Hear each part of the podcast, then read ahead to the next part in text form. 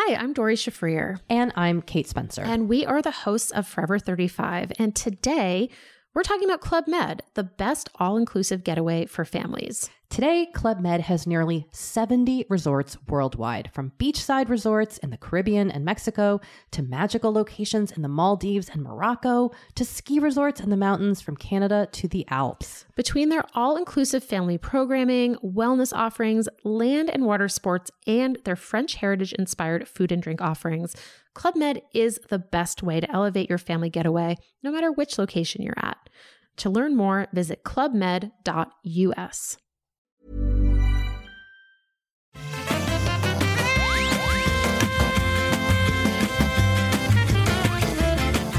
Mais bien sûr qu'on s'aime. Bonjour à tous, vous êtes sur le rendez-vous jeu. Je suis Patrick Béja. On parle de PC, de console, de de mobile et de bise et de news et d'industrie et d'analyse. Et on est en janvier 2021 et on est dans l'épisode numéro 168. On commence l'année sur les chapeaux de roue avec deux invités resplendissants. D'une part, l'ami Jika qui se joint à nous pour ce premier épisode de janvier. Comment ça va, Jika Loret? Yes, très content. Ouais, je suis content de, revenir. C'est la, nouvelle année 2021. Ça va être une année. Allez, ça va être une année incroyable. On y croit. Et euh, bah, bonne année déjà à toi, Patrick. Euh, bonne année à bonne année au chat. Bonne année, euh, bonne année à tous nos auditeurs. Voilà. Bonne année à tous et surtout bonne année à Daniel Andreev qui est là avec nous aujourd'hui. Aussi, euh, comment ça va? Est-ce que ton année commence bien?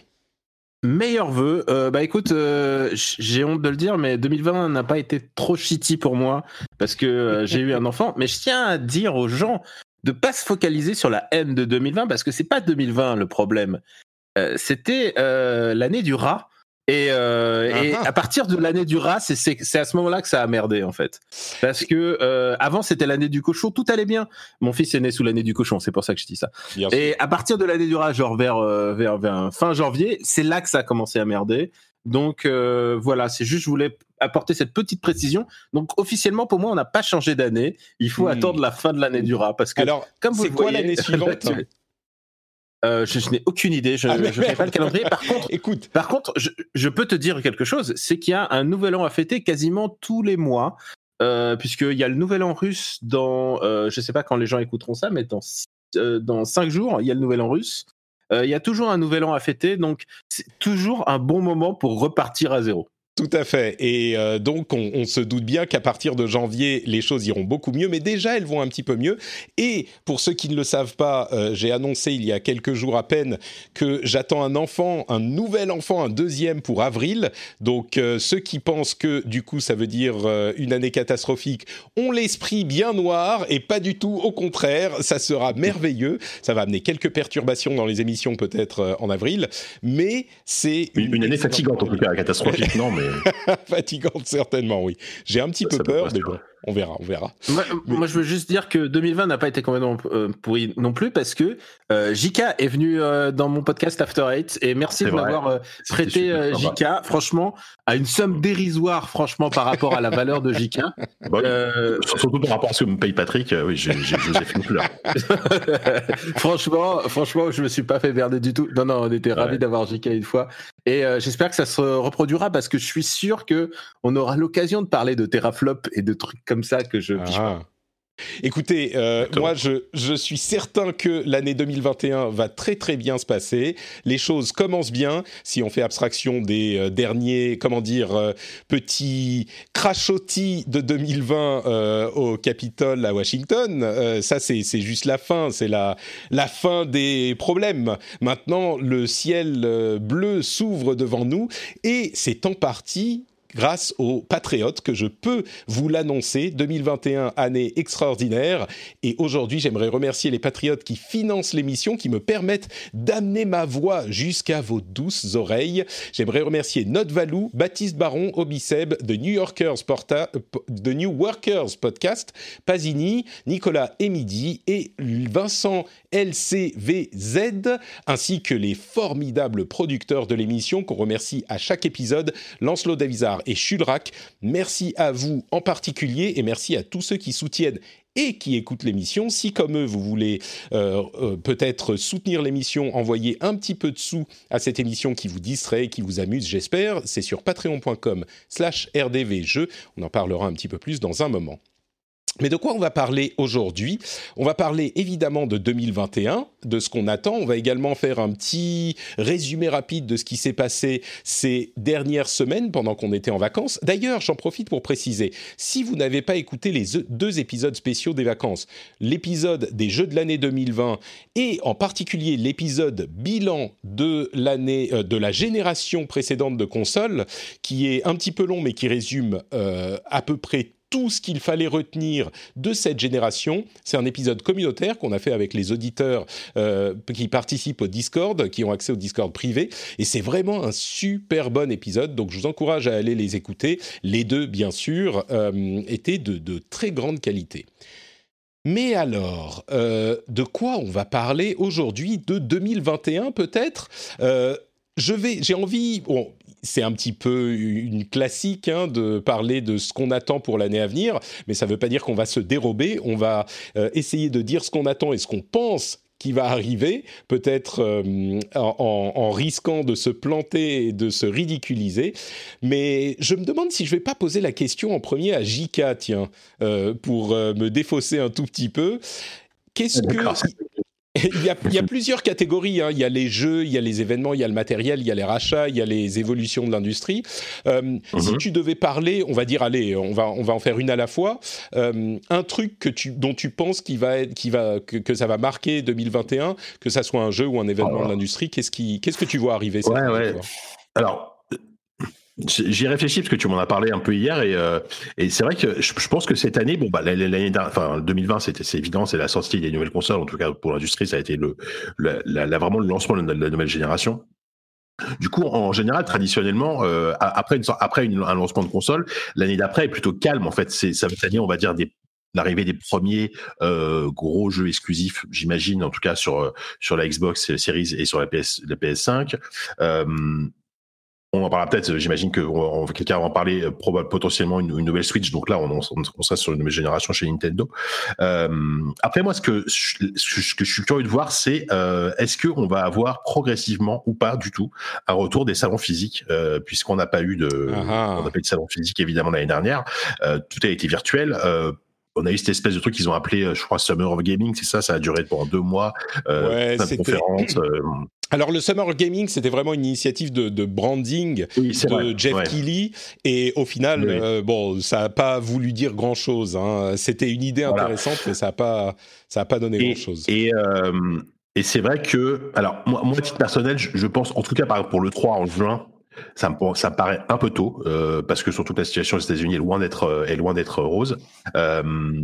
Euh, faudra voir après ce que ça va donner pour la Gamescom donc en août et le Tokyo Game Show en, en, en octobre. Je, je, suis malheureusement assez pessimiste, enfin malheureusement assez pessimiste. Euh, peut-être qu'il y en a qui vont me dire non, non mais c'est super les salons virtuels, etc. Moi, à titre personnel, je, je, crois que ça me manque un peu de pas, euh, au-delà du fait de pouvoir me rendre sur place, de pas avoir cette espèce de ouais de d'émulsion qui va durer mmh. de manière plus courte, euh, et mais, bah. mais, très intense. Moi, enfin moi les conférences de 3, j'adore ça, mais j'aime bien quand ça dure trois jours, tu vois, et pas par un mois quoi. Bah, je crois que, comme on le disait euh, déjà cette année, c'était clairement un, un échec euh, la manière dont les conférences de cet été ont été organisées. Je pense qu'il n'y a pas eu de hype euh, qui s'influençait l'une l'autre et donc qui a fait monter tout le monde. Je crois comme toi que le 3 ne va pas se passer en physique, c'est à peu près sûr.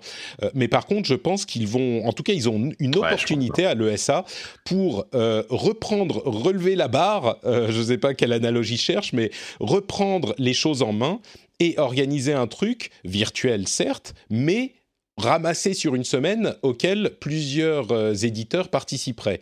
Alors, il n'y aura pas le pendant euh, physique, à moins qu'ils n'organisent les choses bien et qu'ils fassent des, des choses euh, en petit comité ou en ouais, streaming ouais. ou en virtuel. Mais moi, je crois qu'il va y avoir un truc ramassé sur une semaine, dix jours, qui va réunir la plupart des, des, des gros auditeurs, des gros éditeurs, pardon, mais, mais pas en physique. Mais pour la plupart des joueurs, ça va pas changer grand-chose au final. On n'aura pas les Hmm. impressions des hands-on des journalistes qui y seront. Encore que s'ils Ouais. jouent en, en streaming ou en virtuel, comme ça s'est fait un peu l'année dernière, ça pourrait donner quelque chose. Mais, euh, mais oui, moi je Ouais, crois que ça va, ça va vois, euh, à, à- à- à titre de comparaison, euh, c'est vrai que par exemple, nous, nous, nous par exemple, chez, chez JVcom, on a eu pas mal de, de présentations à distance, évidemment. On n'est que ça, en fait, littéralement. Et on a eu quelques trucs, on, on pouvait jouer à des jeux en streaming à distance. Tout à fait. Euh, et, et le truc, c'est que ça, ça a clairement pas le même, euh, le même intérêt. Alors, je te parle pas d'aller à, à, à 1500 bornes pour jouer de, à une demi-heure à, à un jeu. C'est plus par rapport notamment à la qualité graphique des jeux. C'est-à-dire que tous les, par exemple, euh, tout, enfin, toutes les previews qu'on a pu faire de Cyberpunk, par exemple, se sont faits en streaming à distance. Et on, c'était très difficile de se rendre compte de la qualité graphique du jeu sur un jeu. Ça- euh, ça- où- ça a bien vidéo, réussi, hein. bravo, bien joué. Euh, voilà, non mais. Et donc c'est vrai que ça, ça, ça a pas le même euh, impact euh, par rapport au fait que tu, tu, tu sais que t'es, t'es le jeu, t'as, un développeur avec toi qui est à côté, tu peux lui, peux lui parler. C'est, c'est, c'est quand même pas la même chose quoi. Malgré tout, c'est, pas la même chose. Euh, les, les, les salons, c'est un lieu de rencontre, c'est un lieu d'échange, c'est un lieu de business aussi. Euh, donc Bah, voilà. ça sera et- et- forcément et- et surtout. Ça, ça sera forcément pas la même chose, mais il y a des moyens, des moyens d'y pallier un peu. Moi, je crois que Cyberpunk, s'ils avaient voulu, euh, que- si ça avait été en physique, ça aurait pas changé énormément. C'est-à-dire que là, vous y avez joué en streaming, vous y aurez joué en, en vrai. Ils auraient sélectionné la section à laquelle vous pouviez jouer de toute façon. Euh, ils auraient euh, joué sur gros PC euh, qui, dont on sait qu'il marche quoi qu'il arrive. Et puis les bugs, on se serait dit, oui, bon, le jeu Bien est sûr. encore sorti. Moi, j'ai participé à la- l'alpha euh, fermée de, de Diablo Immortal. On avait un Discord dans lequel traînaient les euh, développeurs et ils étaient curieux de Ouais. voir nos retours sur nos tests. Il y a peut-être des moyens de ce type-là de, euh, euh, de, de comment dire. De, de simuler un petit peu ces, interactions, ça sera jamais la même chose, c'est sûr, mais il y a des moyens de mieux faire les choses que juste, bah, on n'a pas de 3, tu vois. Ouais, non, mais ça, mais ça, je suis d'accord. Et euh, ils, ils ont essayé quelque chose cette année parce que il a fallu organiser euh, quelque chose de, de manière très très rapide. Enfin, la, la, la- façon dont l'industrie s'est adaptée euh, du jeu vidéo, c'est quand même assez assez dingue en fait, euh, Ouais. d'avoir réussi à maintenir tout ça, à lancer des consoles, etc. Euh, dans- malgré le malgré le contexte, c'est c'est Ouais. c'est complètement. En vrai, c'est complètement fou. Euh, mais par, par contre, c'est vrai que au- alors, je j'ai pas vu ça passer comme info, mais est-ce que quelles ont été les retombées médiatiques? Est-ce que est-ce que c'est les retombées médiatiques attendues? Je suis pas sûr. Euh, Je sais pas. pour- Moi, je crois que le problème venait surtout de... mais Ouais. Le problème venait surtout de l'étalement. C'était étalé comme une euh, trop, trop, trop fine couche ça. de confiture. Donc, euh, c'est pour ça que je me dis, ils vont ramasser ça sur une semaine, dix jours. Et là, il y aura une hype euh, qui va prendre. Mais bon, Et, euh, et- et juste pour terminer sur ce sujet, euh, on, on- là, là- là- on pense forcément à des très gros, à Sony, aux constructeurs, à, Mi- à Microsoft, à Activision, etc. Mais on oublie les, les tout petits éditeurs, les, les, les indés qui en général euh, euh, dépensent énormément d'argent pour se rendre sur, pour, pour se rendre dans un salon, pour espérer un peu avoir un peu de visibilité, etc. Euh, là, là, c'est très compliqué parce qu'ils peuvent pas se permettre d'organiser un événement virtuel dont malheureusement la plupart des médias vont, passer à côté parce, que ce sera pas prioritaire. Et, euh, pour moi, c'est ça le vrai problème de l'absence d'événements physiques comme ça, c'est euh, bah, le petit jeu que tu vas découvrir au hasard d'un stand, alors, que, tu ne serais pas arrêté. Euh, et ça, c'est vraiment dommage pour les, petites structures. Moi, je crois qu'il y a des possibilités, là encore, de, pallier à ce, ce manque. Si c'est ramassé sur une semaine, tu trouves un jour, une période de deux heures où il n'y a rien, et tu mets ton stream à ce moment-là, tu peux faire quelque chose. Euh, là où c'est plus problématique encore, c'est pour les rencontres euh, business, quoi. Euh, Mais là, peut-être qu'il y a, enfin, c'est-à-dire qu'il y a plein de développeurs qui montent leur jeu à Ouais. des éditeurs, euh, des, qui vont, qui vont prendre signer pour le publier ou pas, etc. Là, peut-être que c'est possible sur Discord, mais oui, ça va certainement être plus compliqué. ouais. Daniel, est-ce que toi, il y a une chose que tu attends ou que tu remarques sur l'année 2021 Alors, il y aura des choses euh, que je vais dire au fur et à mesure de l'émission, mais pour moi, la principale, c'est c'est- Salut, euh, moi, je m'appelle Daniel et j'attends Elden Ring euh, depuis qu'il a été annoncé. Ah ouais, non mais ça. Et, et en fait, il y a rien, il y a rien d'autre. Enfin, il y a plein de choses qui peuvent m'exciter, mais Elden Ring, c'est ce qui m'excite le plus. Et c'est ce dont on parle le moins. Oh Là, non. ils avaient fait euh, les, Game- les Games Awards. Ils avaient Ah oui, juste non, le jeu ça. le plus attendu de l'année, Elden Ring. Genre, il y avait une, aucune autre mention d'Elden Ring dans les médias pendant toute une année. Et il y a juste, ouais, non, Elden Ring. euh, euh, par contre, il excite les gens. Voilà, c'est la seule chose qu'on peut obtenir. Je Ça, rappelle qu'Elden Ring, c'est le, le jeu produit par Miyazaki, euh, qui n'a pas produit de jeu depuis euh, mars, euh, mars 2019, euh, puisque c'était Sekiro. Euh, voilà, j'attends, euh, j'attends ça un peu comme le Messi. Euh, en plus, euh, c'est Gérard Martin qui semble-t-il a retrouvé euh, sa machine à écrire pour écrire quelque chose. On euh, sait pas, jeu. On a juste vu un trailer, ça se trouve, ils attendent toujours le script chez From. Un, tra- trailer, un, un trailer, tu rigoles. On a vu, on une a vu cinématique. petite CG, on a vu une petite CG, mais genre on serait cru sur l'ère PlayStation 2 où tout le monde s'excitait sur deux, trois, trois, euh, sur trois images de synthèse à la noix. Ouais. Euh, des images de synthèse, ma foi, fort jolies, mais, mais on s'en fiche. L'important, c'est que euh, Miyazaki travaille sur un jeu vidéo. Et ça, c'est quelque chose qui me qui m'emplit de joie. Euh, Et pour puis euh, je- surtout, je- bah, surtout, juste je vais pour rebondir, sur, pour rebondir sur Elden Ring, euh, on ne sait pas du tout ce que c'est. Si ça se trouve, ça sera un jeu différent des, des Soulsborne habituels. ah non non mais ça moi se trouve, moi ça sera quelque chose d'autre, de, un autre style de jeu, quoi. C'est pas grave, je veux ça dans mes veines directement. je je veux pas prendre, je veux pas de bypass, je veux directement ça dans Très mon bien, cerveau. très bien, très bien. Euh, et pour rebondir sur ce que, ce que disait Jika, c'est vrai que bah, les salons, ça va changer évidemment.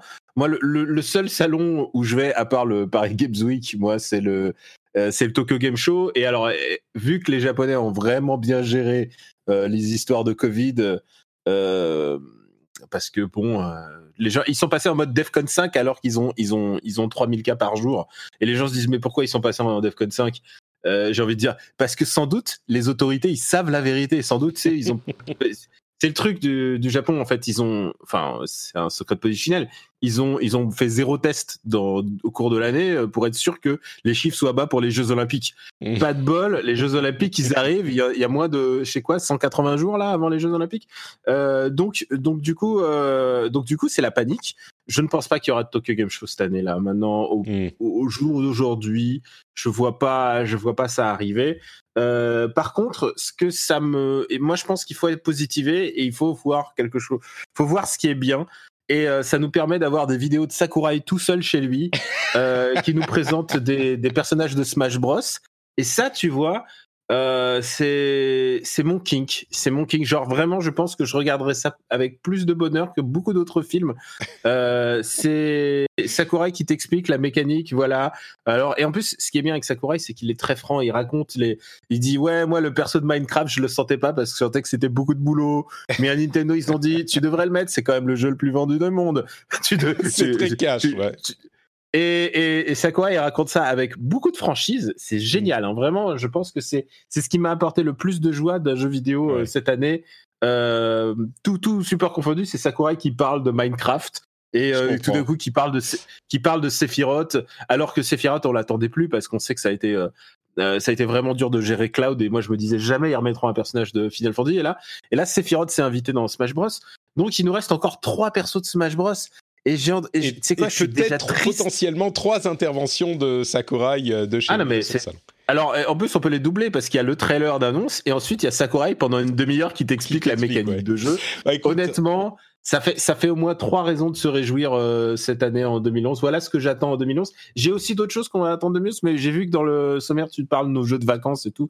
Je pense que je vais pouvoir rebondir dessus. Alors oui, les jeux, c'était les jeux des vacances de, de, de, de Noël, mais euh, moi j'ai d'autres Mm. choses dont je voudrais vous parler aussi. Je, je vois euh, peut-être euh, différemment les, les événements de 2011. Bien sûr, il y a plein de jeux qu'on attend, euh, à la fois chez Sony avec euh, Horizon Zero Dawn, God of War, on va voir s'il va sortir euh, cette année ou pas, mais c'est possible. Il y a peut-être d'autres choses qui vont être annoncées. Il y a des first party Non, mais chez on, on a dit Microsoft bon qu'on jeu. attend. On a dit bon jeu. On a ça. dit bon jeu, Patrick. Mais, mais ah, tu, on a dit, ah, d'accord, je ne vais même pas relever.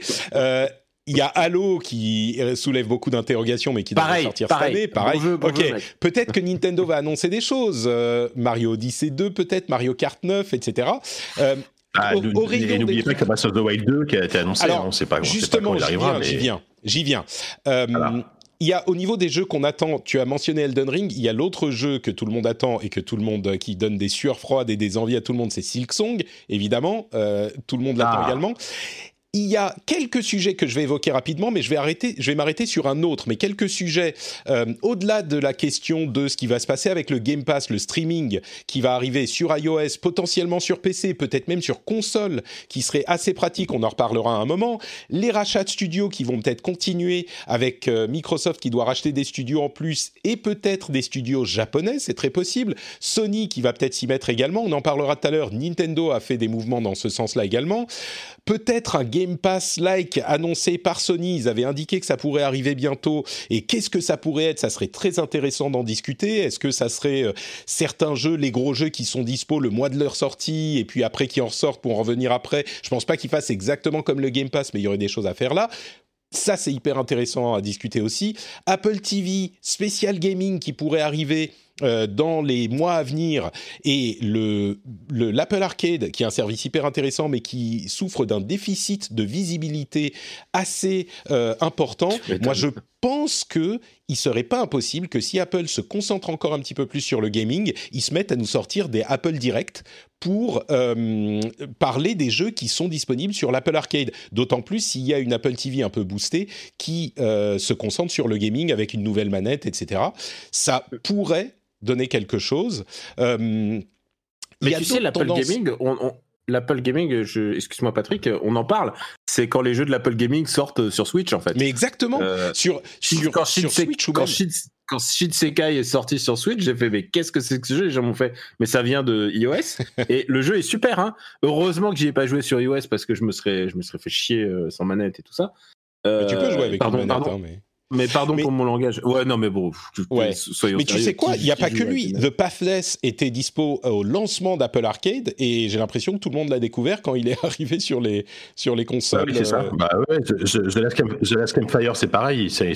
C'était, c'était, inclus sur l'abonnement Apple Arcade, donc le dernier jeu des Low Games. Euh, ouais, il y a énormément de super jeux qui sortent sur, sur, sur Apple Arcade. Mais oui, c'est ça. C'est, ça, 5 euros par mois et, c'est, 5 euros par mois et tu as, accès à tous ces jeux-là. Euh, c'est une sorte de Game Pass euh, version Apple. Alors avec des jeux très très indés, il y a, y a évidemment il y a pas d'énormes triple A, mais il y a quand même des il y a quand même des vrais bons jeux qui sortent. Mm. Et euh, s'il y avait Street 5, on l'aurait su. Hein, mais évidemment, il y a, mais il y a un manque de visibilité qui est, qui est assez euh, assez dommage. Et peut-être que c'est aussi la faute d'Apple qui met pas assez ce service en avant. Je, je, je sais pas.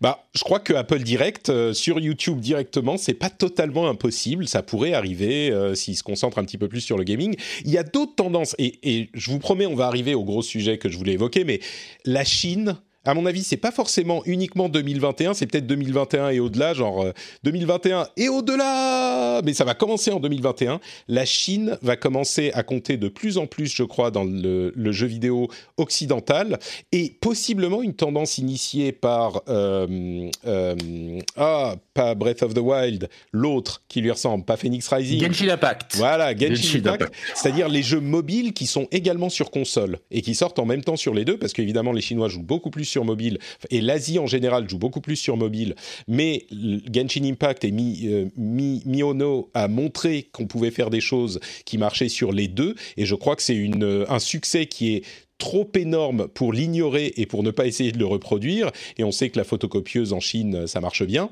Donc, euh, il y a, à mon avis, des ah, choses qui vont aller là, dans ce sens-là.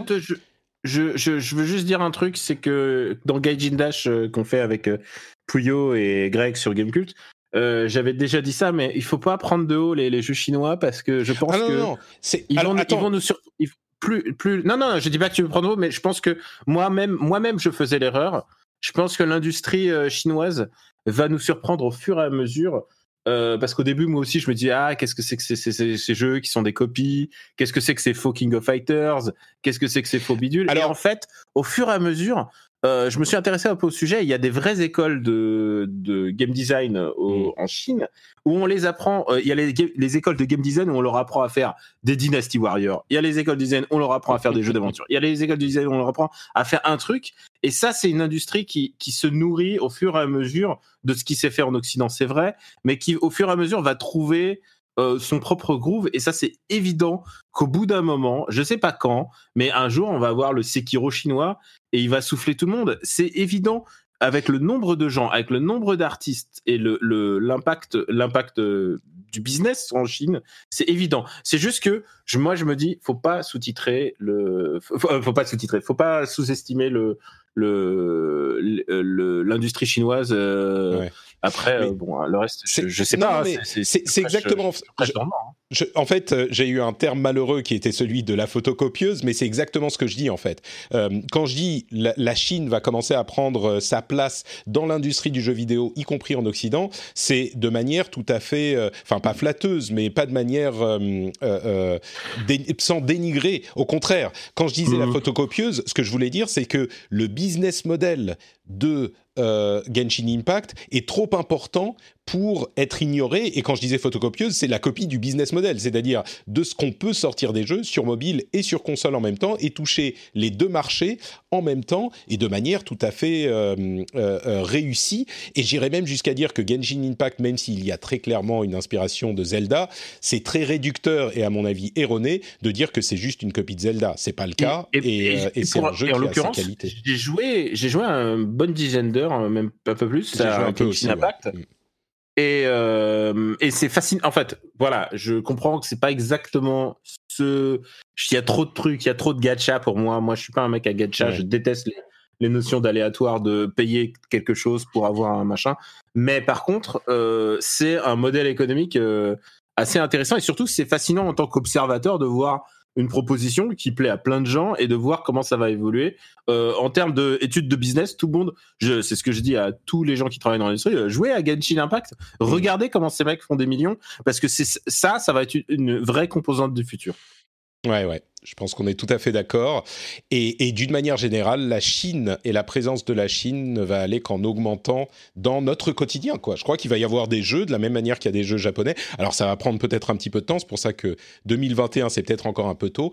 Mais euh, je pense que ça va vraiment arriver. Cette génération, ça va être la, la génération où la Chine va entrer dans notre euh, sphère de, de, de connaissances euh, vidéoludiques. Et bon, le dernier sujet que je voulais évoquer pour 2021, et moi j'y crois vraiment pour 2021, peut-être que je suis un petit peu optimiste, c'est euh, la Switch 2 ou la Switch Pro, euh, dont on entend parler, euh, dont on entend des rumeurs depuis bien longtemps. Moi je crois même qu'elle va sortir possiblement au printemps. Et j'ai fait une vidéo sur la chaîne YouTube où je détaille tout ce qu'on en sait et toutes les rumeurs et toutes les infos un petit peu plus solides et mes spéculations sur la machine. Mais moi, je crois vraiment qu'elle va euh, se pointer cette année. Euh, D'une manière générale, alors je vais aller très rapidement dans les, détails de ce qu'on pourrait attendre, mais je pense qu'il y a évidemment une euh, compatibilité en avant et en arrière avec la Switch. Hein. C'est juste un nouveau modèle de la gamme Switch, de la même manière qu'on avait les DS, DSi, DSi, enfin les 3DS, 2DS, ce genre de choses. Euh, mais je pense qu'on aura des choses comme de la 4K, euh, peut-être du HDR, peut-être même du DLSS, et qu'il y aura des euh, bénéfices graphiques et visuels qui seront indéniables sur les jeux qui sortiront à partir de la sortie de la console. Peut-être même qu'ils euh, mettront à jour des jeux qui sont déjà sortis, surtout du côté des jeux first party. Euh, et puis, il y aura, je pense également, des, euh, des gros jeux qui vont arriver avec la console. Tous les jeux dont on n'a plus entendu parler depuis un an, voire plus, euh, que Nintendo avait annoncé, et peut-être d'autres également, à mon avis, ils vont se pointer et ça va être une explosion Nintendo euh, à un moment en début d'année avec un gros direct que personne n'attendait. Et, une sortie d'une console euh, que nous, on se précipitera tous pour aller acheter qu'on ait eu une Switch ou pas, et je crois que ça va être assez gros. Alors on pense évidemment à Breath of the Wild 2 que vous évoquiez. Euh, moi je pense aussi à Metroid Prime 4. Peut-être que c'est un petit peu tôt, mais euh, pourquoi pas. pas euh, Bayonetta à mon avis, 3. Metroid Prime 4 pas cette année. Hein. Peut-être pas cette année, mais je, ça, me, ça me semblerait pas complètement impossible non plus. Euh... Ça a été rebooté. Par contre, a priori, et ça fait beaucoup, c'est une rumeur insistante depuis, euh, depuis un an au moins, c'est la trilogie Metroid Prime remasterisée ouais. sur Switch. Peut-être pour préparer la sortie de Metroid Prime voilà. 4. Euh, Exactement. Ouais. Et puis, euh, oui, moi je pense qu'il y a euh, beaucoup de choses à faire euh, à ce niveau-là. Pas de ray tracing quand même, je crois pas, mais. Et puis le, le processeur, ça fait... serait. Ce qu'il faut, ce dont il faut être conscient, c'est que le processeur de la Switch, c'est un Tegra ouais. X1 de 2015. Elle est sortie en 2017 la console. Donc le processeur était déjà vieux. Le X2 est sorti genre quelques mois après la console elle-même, et ils en sont en gros à au Tegra X4. Donc le Tegra, enfin ils sont en train de préparer le Tegra X4, le Tegra X3, le Xavier fatigué est sorti et c'est évidemment un saut de puissance incroyable. Et étant donné qu'il y a la nouvelle génération qui est arrivée et avec elle les nouvelles cartes et vraiment toute l'industrie est en train de se tourner vers plus de puissance, euh, je crois que ça serait pas impossible que Nintendo se dise bon, même si on a tiré une, euh, des performances incroyables du X1, à un moment, il faut peut-être qu'on avance et, euh, et, pour que les développeurs puissent sortir les jeux qu'ils développent, enfin certains en tout cas, qu'ils développent sur la génération actuelle et surtout pour les 2, 3, 4 prochains, prochaines années, euh, qu'ils puissent aussi les sortir sur Switch 2 ou Switch Pro. Alors, s'il faut que ça soit rétrocompatible avec la Switch normale aussi, ça risque d'être un petit peu compliqué si c'est des jeux qui, qui sortent sur les nouvelles consoles, mais je crois que ça serait Alors, nécessaire. Hmm Moi, j'ai pas de pas de source industrie. Tout d'ailleurs, comme on dit, Nintendo ne commente pas les rumeurs. Euh, mais par contre, euh, moi, je vois pas ça arriver. Et pourquoi? Parce que euh, la Switch se vend encore super bien. Il y a zéro ralentissement des ventes de Switch, mais vraiment zéro. Et, ça avec l'impact de d'Animal Crossing. Enfin, en plus, on parle après Noël, donc tu t'imagines le nombre de Switch supplémentaires qu'il y a sur le marché. Et, si tu regardes le top des ventes de chaque pays individuellement, c'est ridicule en fait. Ils écrasent tout le monde. Et, euh, et par exemple, là, je prenais le, le top 30 en fin d'année, euh, le dernier dernière semaine du, mois de décembre euh, au Japon. Il y a un jeu PS4 et tous les 29 autres jeux, c'est euh, c'est des jeux Switch. En fait, en fait, je pense pas qu'ils en aient vraiment besoin. Et, et, alors, je pense je pense pas que c'est une nouvelle console qui aurait besoin Breath of the Wild 2. En fait, ils ont surtout besoin du temps de développement de jeu et c'est pour ça qu'ils achètent des nouveaux studios. Euh, ouais, et surtout, ça, la, dernière, la, la, dernière fois qu'ils ont fait un truc comme ça, c'était la New 3DS et euh, qui remplaçait la, enfin, qui remplaçait parce qu'ils avaient fait la 3DS XL, mmh. la, la 3DS, euh, ils, avaient, ils, avaient, refait, ils avaient magouillé un truc. Ça s'était bien vendu, mais c'était euh, c'était vraiment euh, sous perfusion, c'était c'était de perfusion euh, et tout ça pour avoir euh, Xeno, c'était Xeno Xenoblade, Xenoblade, Xenoblade sur, un remake, sur, ouais, sur New 3DS qui était une version un peu caca, tout ça pour le ressortir après sur Switch. En fait, moi j'ai je vois pas ça arriver sur une, sur une Juste pour rappeler aux gens, la New 3DS, la New 3DS, c'était une 3DS mais plus puissante. C'est pour ça que Daniel fait cette analogie. Euh, c'était une 3DS plus puissante que la 3DS, mais il n'y a pas eu de jeu qui exploitait cette puissance. Moi, je crois que ils vont faire la même chose, mais sans faire les erreurs en fait. Et euh, bon, on verra, on verra. C'est, il est possible Alors, que ça se produise pas. C'est, mais... possible, mais honnêtement, euh, ils devraient plus se concentrer sur faire des jeux. Et, euh, et moi, bah, je je suis pas pas l'autre. Hein. Ouais, mais je suis pas un ouf de tous ces, toutes ces nouvelles. Moi, j'ai acheté plusieurs 3DS hein, dans, au fur et à mesure de leur histoire. Euh, je pense que la seule fois où j'ai vu vraiment une amélioration sensible entre un premier modèle et un deuxième modèle, c'était entre la DS et la DSi en fait. Mmh. Euh, parce que la DSi, elle proposait vraiment une approche oh, en ligne. Et la DS Lite. Euh... Et Ouais. Oui, voilà, tout ce qui était DS Lite et la DSi en particulier, où il y avait vraiment des jeux dédiés ouais. que tu pouvais que télécharger. Et là, c'était vraiment, c'était vraiment une super console. Ma DSi, je pense que c'était la ouais, ma console mais... préférée de cette génération-là. Mais, faut... mais c'est la seule fois, et je te parle, moi, c'était, c'était un, par rapport à ce que Nintendo fait en tant que vente, euh, par rapport à des Animal Crossing, par rapport à des sorties comme ça, c'est du, c'est du marché de niche. Euh, donc voilà. C'est, c'est, je, Écoute, je suis pas, on verra. Pas je pense que je, je, suis pas persuadé que ça arrive tout de suite. Hein. Je pense que euh, ton interprétation n'est pas forcément fausse, mais je crois quand même à la mienne. Mais j'aime, quand, tu dis ça. ça voilà. Et du coup, alors au moins peut-être, euh, comme je le dis dans ma vidéo où je donne tous les détails, euh, entre parenthèses, je sors pas juste ça de mon chapeau. Hein, il y a des sources très très sérieuses euh, de médias comme Bloomberg qui qui, qui, ont fait des rapports sur le travail de Nintendo à ce sujet. Et à mon avis, la raison pour laquelle ils sont en train de travailler dessus, c'est qu'ils n'imaginaient pas le succès qu'aurait encore la Switch et que ce genre de choses se travaille deux ans à l'avance. Et à mon avis, ils travaillent sur cette euh, nouvelle version depuis un bon moment. Et, euh, et alors peut-être qu'ils décideront de ne pas la sortir parce que la Switch se vend encore, mais je crois qu'à un moment, euh, ne serait-ce que pour en revendre à ceux qui en ont déjà acheté, ça sera, ça vaudra le coup de, les, de la sortir et on sera au premier rang des, non, des acheteurs. Les mecs, ils, vont, ils, vendent du Ring Fit, ils sont faits, ils sont faits pour deux générations déjà. C'est vrai. Euh, ils ont, ils, ils, ont pas vraiment besoin de, de ça pour l'instant. Mais alors, le nom alors Switch Pro certainement pas, Switch 2, je pense pas non plus. Euh, j'aimerais vous proposer, alors JK bien sûr, mais à euh, Daniel aussi, puisque c'est un connaisseur du Japon, que dirais-tu si, jamais elle sort hein, Je comprends que toi tu penses qu'elle sortira pas. Si jamais elle sort, que dirais-tu du nom Nintendo Switch Super? Euh, Super Switch. Ah, Super Switch, ça fait vraiment de belles initiales pour le merchandising. Mais non.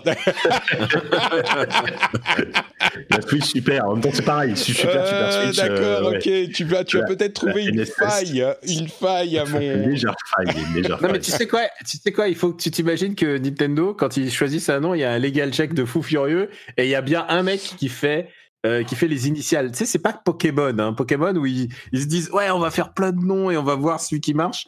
Non, là, c'est genre, il y a un seul nom à choisir. Mais après, ah, tu sais quoi euh, On n'est pas parole d'évangile. Si un nom comme Wii U ait pu passer le, Ah, les mailles du filet, euh, je pense que n'importe quoi peut. Super Switch peut passer les mailles du filet, même Ouais. euh, euh, Super Bah oui, Switch. S. Super. bon, N- NSS, Nintendo Super Switch, moi j'y crois. Bon, Hmm. écoutez... Bah oui, oui, mais bon. Ouais. Non, JK, tu voulais ajouter quelque chose sur ce sujet Non, je, je disais que, que ce, ce serait. euh, Enfin, moi, en vrai, s'il devait y avoir un truc comme ça, je- ils ont sorti la Switch Lite, la Switch. Donc, on voit bien plus une Switch Pro. Enfin, c'est- ça semble être le nom le plus évident. Après, euh, c'est sûr que, comme disait Daniel, ils font pas des trucs pour voilà, les on est. Wii U, hein, mais euh, voilà, quoi. Moi, c'est- c'est pas pour dire mon amour sur quelqu'un, mais pour moi, je propose un titre, un nom. C'est la JK Switch. Oh Et là, pas de problème Lego. La JK Ah, et là, JK, JK fait un procès et mon gars, et mon gars, Il faut euh, que je touche un petit chèque, hein, ouais, excusez-moi. Si et là, mon gars, le Ah, Patreon, le. Patreon de, de, de Patrick, là, il prend, ouais, il prend, de Patrick, ouais. il Bon. prend, il prend 10 cas par an. Écoutez, on va faire une petite pause. Je regarde l'horaire. Hop, oui, c'est bien le moment. On fait une petite pause pour parler du Patreon, justement, puisqu'on me tend la perche. Le Patreon, vous savez, c'est le moyen de soutenir les émissions que euh, je fais. Et c'est toujours un moyen sympathique, puisque non seulement vous pouvez soutenir euh, mon travail, mais en plus, vous avez d'une part la fierté, évidemment, de, euh, de, de- contribuer à une émission que vous appréciez, mais vous avez aussi des bonus, des bonus sympathiques comme les épisodes sans pub, sans ce petit passage promo au milieu, avec des time codes pour aller euh, pour passer les passages qui vous intéressent pas trop. Vous avez, si vous choisissez certains niveaux, accès au Discord privé, par exemple, et justement. Si c'est le début de la nouvelle année, tout le monde prend des bonnes résolutions, vous pouvez pas partir en voyage parce qu'on est encore confiné, et donc, euh, plutôt que d'aller acheter des jeux et de vous amuser, peut-être que vous dites, allez, je vais euh, consacrer une, une moitié de jeu de cette année à soutenir Patrick. Et dans ce cas-là, vous pourrez euh, aller sur patreon.com slash rdvtech et j'ai justement une promotion, une promotion bonne résolution qui fait que le prix, euh, enfin, vous avez accès au niveau qui donne accès au Discord privé, aux, aux, aux after-shows, etc., à un prix réduit de 50%. Rendez-vous compte, messieurs, dames. Et non seulement euh, la promotion est- est- existe jusqu'à fin janvier, mais elle sera valide tout le temps que vous serez abonné. C'est-à-dire que le prix ne remonte pas un moment euh, après la fin janvier. Donc, euh, si vous souhaitez soutenir l'émission, il n'y a jamais eu un meilleur moment pour le faire. Non seulement vous pouvez avoir cette, euh, ce plaisir de soutenir l'émission, mais en plus, vous pouvez avoir un petit, un petit prix un petit peu réduit en ce moment avec la promo Bonne Résolution. Pas besoin de code ou de quoi que ce soit. Vous verrez sur la page, il y a directement accès à ce niveau de promo. C'est écrit dessus. C'est très très simple à voir. C'est patreon.com slash rdvjeux. Merci à vous tous de soutenir l'émission. Et si vous euh, écoutez l'émission depuis quelques mois, un an ou deux peut-être, et vous, que vous êtes content de voir l'émission arriver dans votre de podcast, eh ben pensez-y, patreon.com slash rdvjeux, avec la promo qui disparaît à la fin janvier. Et on m'a dit qu'il fallait que je donne un sentiment d'urgence, vous voyez, donc euh, attention, seulement trois semaines, bon, euh, seulement un temps limité, voilà, on va dire comme ça. Vous n'avez qu'un temps limité, faites-le aujourd'hui, sinon il sera trop tard. patreon.com slash rdvjeux. Et je tiens à dire que Patrick est mon senpai. Hein. Euh, régulièrement, il se prend un, petit. Je glisse dans ses DM, genre Salut Patrick et donne-moi des conseils. Et euh, Patrick est toujours de bons conseils. hein.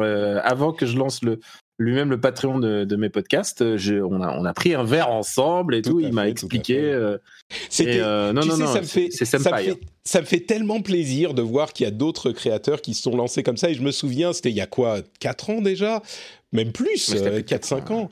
On s'était, on s'était rencontrés et puis tu, tu m'avais demandé comment on peut faire pour ci, pour ça, qu'est-ce qui est... Et, et je vois maintenant que tu voles de tes propres ailes, que tu es un successful creator qui est financé par sa faut- communauté également. Ça me fait, ça me fait hyper plaisir. Euh, on finance. En fait, tout, tout ce tout ce Patreon sert à financer d'autres podcasts absurdes. Donc euh, c'est ça en fait. hein. C'est pas c'est pas je- voilà. Il y Tu a pas y a pas de le miracle. ma, ma principale source de financement, euh, c'est Twitch maintenant. Moi, je suis un Twitcher. Vrai. Je suis, un streamer maintenant. Ouais. Mais c'est ta principale source de financement, c'est intéressant ça. Bah non, c'est-à-dire que bah moi je me rémunère pas, mais mais par contre Twitch, euh, Twitch par contre, bah ça finance les les comme je dis, ça finance les couches du bébé. Très Euh, Voilà. Ou, ou, ou la ou la crèche, j'ai envie de dire, parce que si s'il y avait pas la crèche, mon gars, on serait il y aurait il y aurait des bruits d'enfants à côté de moi et surtout des bruits de Lego. Et c'est c'est horrible les bruits de Lego. euh, euh, sortis de leur contexte, franchement, c'est c'est un des. J'adore entendre mon fils jouer, mais alors euh, mon fils secouer des Lego, c'est horrible. Voilà, je, je, je tiens à le dire. Maintenant, Donc le euh, merci au à tous les patriotes qui permettent de mettre mes enfants à la crèche. Euh, Est-ce qu'on parle de des jeux auxquels on a joué pendant les vacances euh, ces dernières semaines? Est-ce qu'il y a des trucs, JK, qui t'ont euh, sauté dans les mains, euh, telle une manette ou une souris excitée? Il y a des trucs qui Bien sûr. Alors, vacances écoute, figure-toi que oui, ça a été des des vacances, des vacances très, euh, très ludiques, hein, très vidéoludiques, puisque euh, en plus j'étais en vacances pendant un bon bout de temps, quasiment trois semaines, euh, donc j'en ai bien profité. Bah alors, je veux faire ton boulot. ouais, t'as vu. euh, non, en vrai, oui, c'est bah, bref, j'ai- eu des, des, d'assez longues vacances et euh, voilà, sans grande surprise, bah j'ai j'ai fait euh, Cyberpunk 2077 que j'ai terminé. Euh, j'ai fait à peu près Toujours 45 très heures. content Alors, du jeu? Hey, I'm Ryan Reynolds. Recently, I asked Mint Mobile's legal team if big wireless companies are allowed to raise prices due to inflation. They said yes. And then when I asked if raising prices technically violates those onerous two year contracts, they said, What the f are you talking about, you insane Hollywood ass? F- So to recap, we're cutting the price of Mint Unlimited from $30 a month to just $15 a month. Give it a try at mintmobile.com slash switch. $45 upfront for three months plus taxes and fees. Promo rate for new customers for limited time. Unlimited more than 40 gigabytes per month. Slows. Full terms at mintmobile.com. Hey everyone, I've been on the go recently Phoenix, Kansas City, Chicago. If you're like me and have a home but aren't always at home, you have an Airbnb. Hosting your home or a spare room is a very practical side hustle. If you live in a big game town, you can Airbnb your place for fans to stay in. Your home might be worth more than you think. Find out how much at airbnb.com/slash host. Alors, écoute, ouais, moi, franchement, j'ai vraiment, globalement, dans sa globalité, j'ai adoré l'expérience. Euh, clairement, je, je pense que si on refaisait mon top de l'année maintenant, euh, Cyberpunk serait dans le top 3. hein. Euh, Ah, carrément, d'accord. ouais, ouais, ouais, ouais, vraiment, il y a, enfin, bon, c'est, Sur deux jeux joués, hein. Il y a deux jeux qui ont été joués cette année. non, non, mais on, on pourra en parler évidemment pendant, pendant des plombs, mais euh, Bon, on va reparler de Cyberpunk a- tout à l'heure, mais oui. Ouais, voilà. Bon, c'est un jeu qui a, c'est un jeu qui a des défauts. Il y a, il y a surtout beaucoup, de promesses déçues, mais euh, il y, a, il y, a, il y a un tel travail sur le monde, sur la, sur l'immersion, sur le, le, le, le travail sur globalement l'écriture. Euh, c'est un bon jeu, c'est un jeu très agréable à jouer. Mais enfin, maintenant que les patchs, euh, enfin moi j'ai, surtout sur PC, sont sortis. voilà, le jeu est tout à fait, tout à fait jouable et agréable à jouer. Voilà, donc euh, euh, pour moi c'est c'est vraiment un super jeu. Mm. Euh, Il y a un autre jeu que je, que j'ai fait et que j'ai pas encore terminé, mais celui-là je suis absolument tombé dedans aussi. Euh, c'est un jeu qui est sorti il y a pas longtemps, mais il vient tout juste d'avoir enfin une traduction française. C'est Disco Elysium. Euh, je sais pas si on t'en avait parlé déjà dans Rendez-vous Si, si, bien sûr, mais c'est un, jeu de l'année dernière. Ouais, ouais, ouais, c'est un jeu de l'année dernière, mais euh, qui était en anglais. Et Même c'est de un jeu- 2000 de- 2018 même. Ah, possible. Non, non, non, non, 2019 de jeu. Je suis à peu près sûr que c'est Sûr 2019. Je crois aussi, ouais. Non, parce qu'il est sorti, j'étais chez, j'étais, j'étais déjà chez jeuxvideo.com et j'y étais pas en 2018. donc, D'accord. euh, et, euh, et donc, par contre, alors, en fait, moi, j'avais commencé à jouer à l'époque en anglais, mais c'est un jeu qui Ah oui, est extrêmement 2019, écrit. Qui demande vraiment un. En fait, c'est un jeu où tu passes 80% de ton temps à lire en fait. Et euh, c'est un niveau d'anglais qui est très soutenu. Donc bref, du, coup, j'avais arrêté pour attendre la version française. Et c'est un vrai régal à jouer. C'est je, pense que c'est un truc auquel on a on a on a jamais vraiment joué quoi. Enfin la base c'est un RPG un peu à l'ancienne en vue du dessus, euh, mais dans un univers euh, qui est complètement original euh, avec avec des situations en fait complètement com- complètement folles, mais tout passe quasiment tout passe par le texte. Il y a, a, a pas de combat par exemple, il y a pas de système de combat que ce soit en tour par tour ou en temps réel. Le, les, les, les moments de combat qu'il peut y avoir, c'est uniquement du, du texte et des jets de dés quoi. Euh, mais vraiment c'est si, faut, faut aimer lire. Je, pense que c'est pas pour tout le monde, mais mais euh, et, d'ailleurs pourtant moi je, moi je suis le premier à, à, en général euh, souffler un peu devant des kilomètres de texte dans un jeu. Euh, bah là je me suis je, je- je- je suis vraiment rentré dedans et euh, enfin c'est vraiment c'est vraiment un, un excellent jeu. Quoi. Donc voilà. Et, et pour terminer, tiens un peu pour, pour la blague, mais en même temps euh, pas tant que ça. Euh, je suis en train de redécouvrir avec un plaisir euh, vraiment énorme Metroid Prime, figurez-vous sur GameCube Ah oui que je suis en train de refaire, ouais. Et, et en fait, je me rends compte d'un truc, c'est incroyable à quel point ce jeu a bien vieilli. Bon, vi- visuellement, évidemment, ça accuse un peu l'âge, mais en termes de, de maniabilité, c'est un truc assez fou. En fait, c'est un, FPS euh, qui, qui se joue d'une manière très différente d'un FPS euh, classique. Et, euh, et, et c'est con, mais je, je prends un énorme plaisir à, à découvrir ce jeu. C'est encore très moderne, très agréable à jouer. Lequel que- auquel tu joues? Le premier? Prime. euh, le premier, ouais, ouais, ouais, ouais, je suis en train de refaire le premier, et du coup, probablement que je, je, je ferai le 2 que je n'avais jamais fini à l'époque parce que j'étais bloqué, euh, Alors resté bloqué sur un relou. Il te suffisait d'attendre encore quelques mois et t'aurais eu la trilogie refaite euh, sur Switch? C'est c'est- ce que je me dis, peut-être que je peut-être quand, quand, quand, quand j'aurai fini le premier, je vais peut-être attendre, mais bon, je vais peut-être attendre longtemps. Non, non, vraiment, euh, voilà, c'est con, mais voilà, pour le côté rétro, Metroid Prime, je prends beaucoup de plaisir à y rejouer. Très bien. Et ok, bah écoute, euh, donc euh, Cyberpunk 2077, Disco Elysium et Metroid Prime, à quoi est-ce que tu Voilà, as joué, varié. toi, Daniel? Alors, euh, je n'ai pas joué à Disco Elysium, mais je l'ai acheté. Euh, je n'ai pas joué à Metroid Prime, j'ai jamais joué à Metroid Prime, mais je l'ai pas acheté non plus. Euh, J'attends, j'attends la version remix aussi euh, sur su- sur Super bien. Switch plus X. et et alors moi, mon jeu, mon jeu de cette fin d'année, mon jeu, mon jeu doudou, parce que c'est vraiment ça, c'est Dencha Dego, Oh là là qui, est sorti, qui est sorti sur PS4, euh, qui est sous-titré Hashiro Yamanote Sen. Et euh, pour paraphraser Jika, il y a un tel travail sur le monde, sur l'immersion, que euh, sauf que lui il parlait, sauf que lui il le parlait. cyberpunk de la, ouais, ouais, de- le cyberpunk japonais, enfin japonais, euh, Mais, de- du, du Alors simulateur expliquer ce qu'est Dead Shadego, c'est un jeu d'arcade euh, qui simule euh, bah, un train. Et alors les trains en général se conduisent de deux manières au Japon, donc c'est pas très compliqué, c'est l'accélérateur et le frein. Euh, et et c'est absolument fascinant parce que ça me replonge dans la ligne Yamanote, qui est un peu le, le qui est un peu euh, un truc emblématique de Tokyo. C'est une ligne qui fait le tour de toutes les stations principales, presque toutes les stations avec un point d'intérêt euh, important. Et euh, c'est et c'est assez fascinant. C'est un jeu donc Square Enix. Avant c'était Taito, maintenant Taito est, a été racheté par Square Enix, donc c'est un peu spécial. Euh, pour moi, mon, ma perspective de 2021, c'est bien sûr euh, une manette. Euh, je veux un vrai joystick. et parce que moi, j'avais le joystick à l'époque de version PS2 et qui était USB et le jeu ne reconnaît pas le, le joystick USB. Et je trouve que c'est un vrai scandale euh, parce que mon joystick maintenant, il vaut euh, sur Amazon, il vaut, il vaut 200 euros maintenant. Et euh, je me dis merde, il faut que je le revende. Et en fait non, en fait j'ai tous les vieux jeux.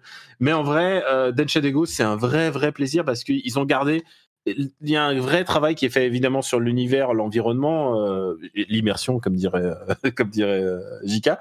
Mais en vrai, il y a aussi l'aspect sonore et l'aspect sonore restitue le bruit du, du, du, des portes qui se ferment, le Mhm. bruit de, du, de la sonnerie de tous ceux qui ont été au Japon un jour euh, sont susceptibles de comprendre euh, pourquoi ce jeu est absolument fascinant? Il y a un vrai côté doudou, surtout pour euh, des gens qui, comme euh, nous, n'avons pas pu voyager cette année. Hmm. Personne n'a pu aller au Japon. Alors évidemment, les gens qui sont au Japon, ça, ça- ça- ça leur parle peut-être, mais en tout cas pour nous qui n'avons pas pu voyager, c'est un vrai petit bol d'air frais en fait d'aller là-bas. Un peu, un peu comme a été un peu Flight Simulator d'ailleurs cette année. Euh, quand, parce que évidemment la première chose que j'ai fait euh, de Flight Simulator, c'est j'ai j'ai décollé de Haneda pour aller à Narita.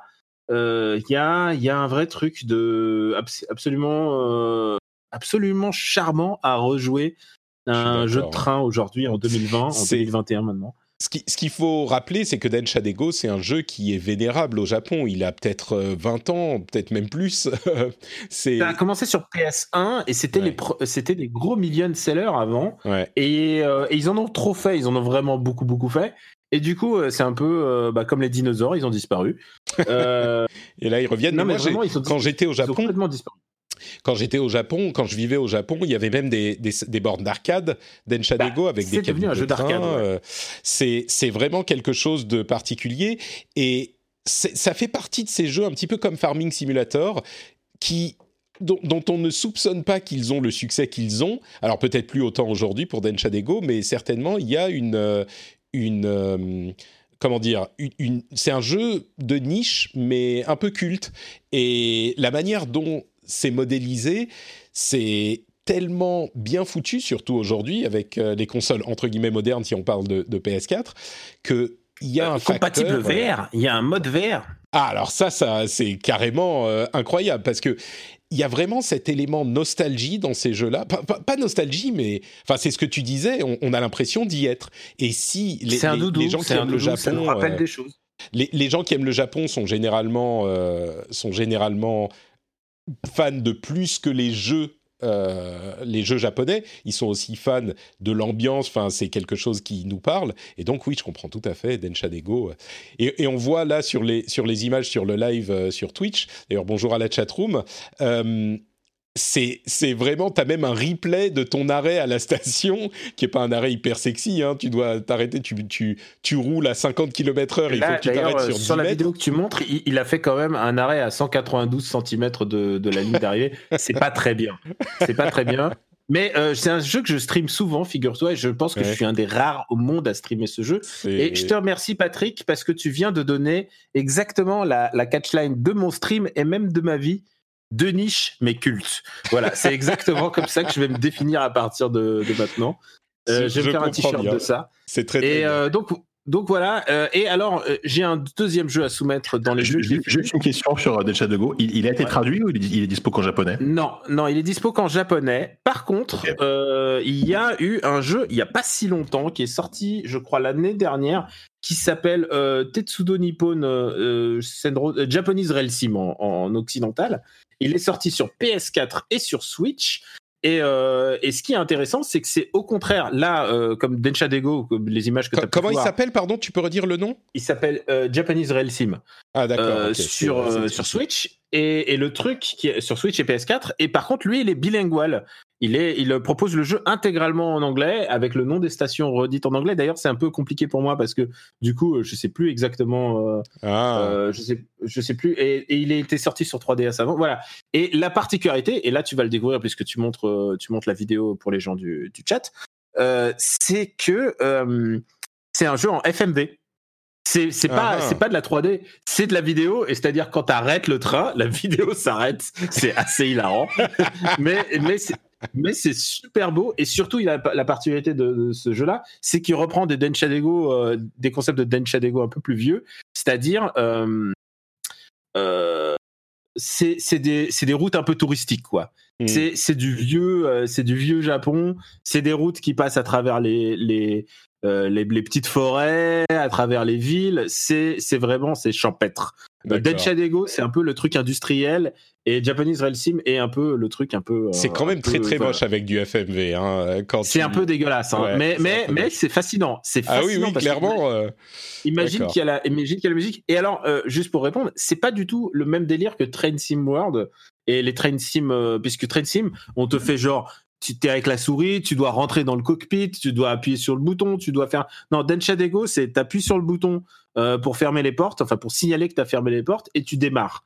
Hmm. C'est un jeu d'arcade quand même. C'est un jeu d'arcade où le but c'est euh, surtout euh, de s'arrêter à la ligne euh, à la ligne d'arrivée dans les temps voulus. Et bien sûr c'est le Japon donc il faut être exact. Faut pas être en retard faut pas être en avance. Je, je vais sans doute en reparler dans Gaijin Dash donc quand, quand Gaijin Dash on enregistre la semaine prochaine sur Gamecult. Euh, puisqu'en plus Puyo, Puyo aussi se l'est acheté, je, je balance. Et, et je tiens à préciser que Denshadego sort aussi sur Switch, donc je, je me demande comment ça va se manier au- à la au, Eh ben, écoute, au on va- nunchuk, là, à la, à la On manette. verra ça. Et je tiens, je tiens à dire, j'ai juste un deuxième, euh, j'ai juste un deuxième jeu à soumettre Bien sûr, bien euh, sûr. auquel j'ai joué. Alors, euh, euh, pareil que je, je paraphrase encore JK parce qu'il y a un vrai travail sur le monde et sur l'immersion. Euh, ça va, c'est mon, c'est mon deuxième catchline que je te, je te reprends, JK.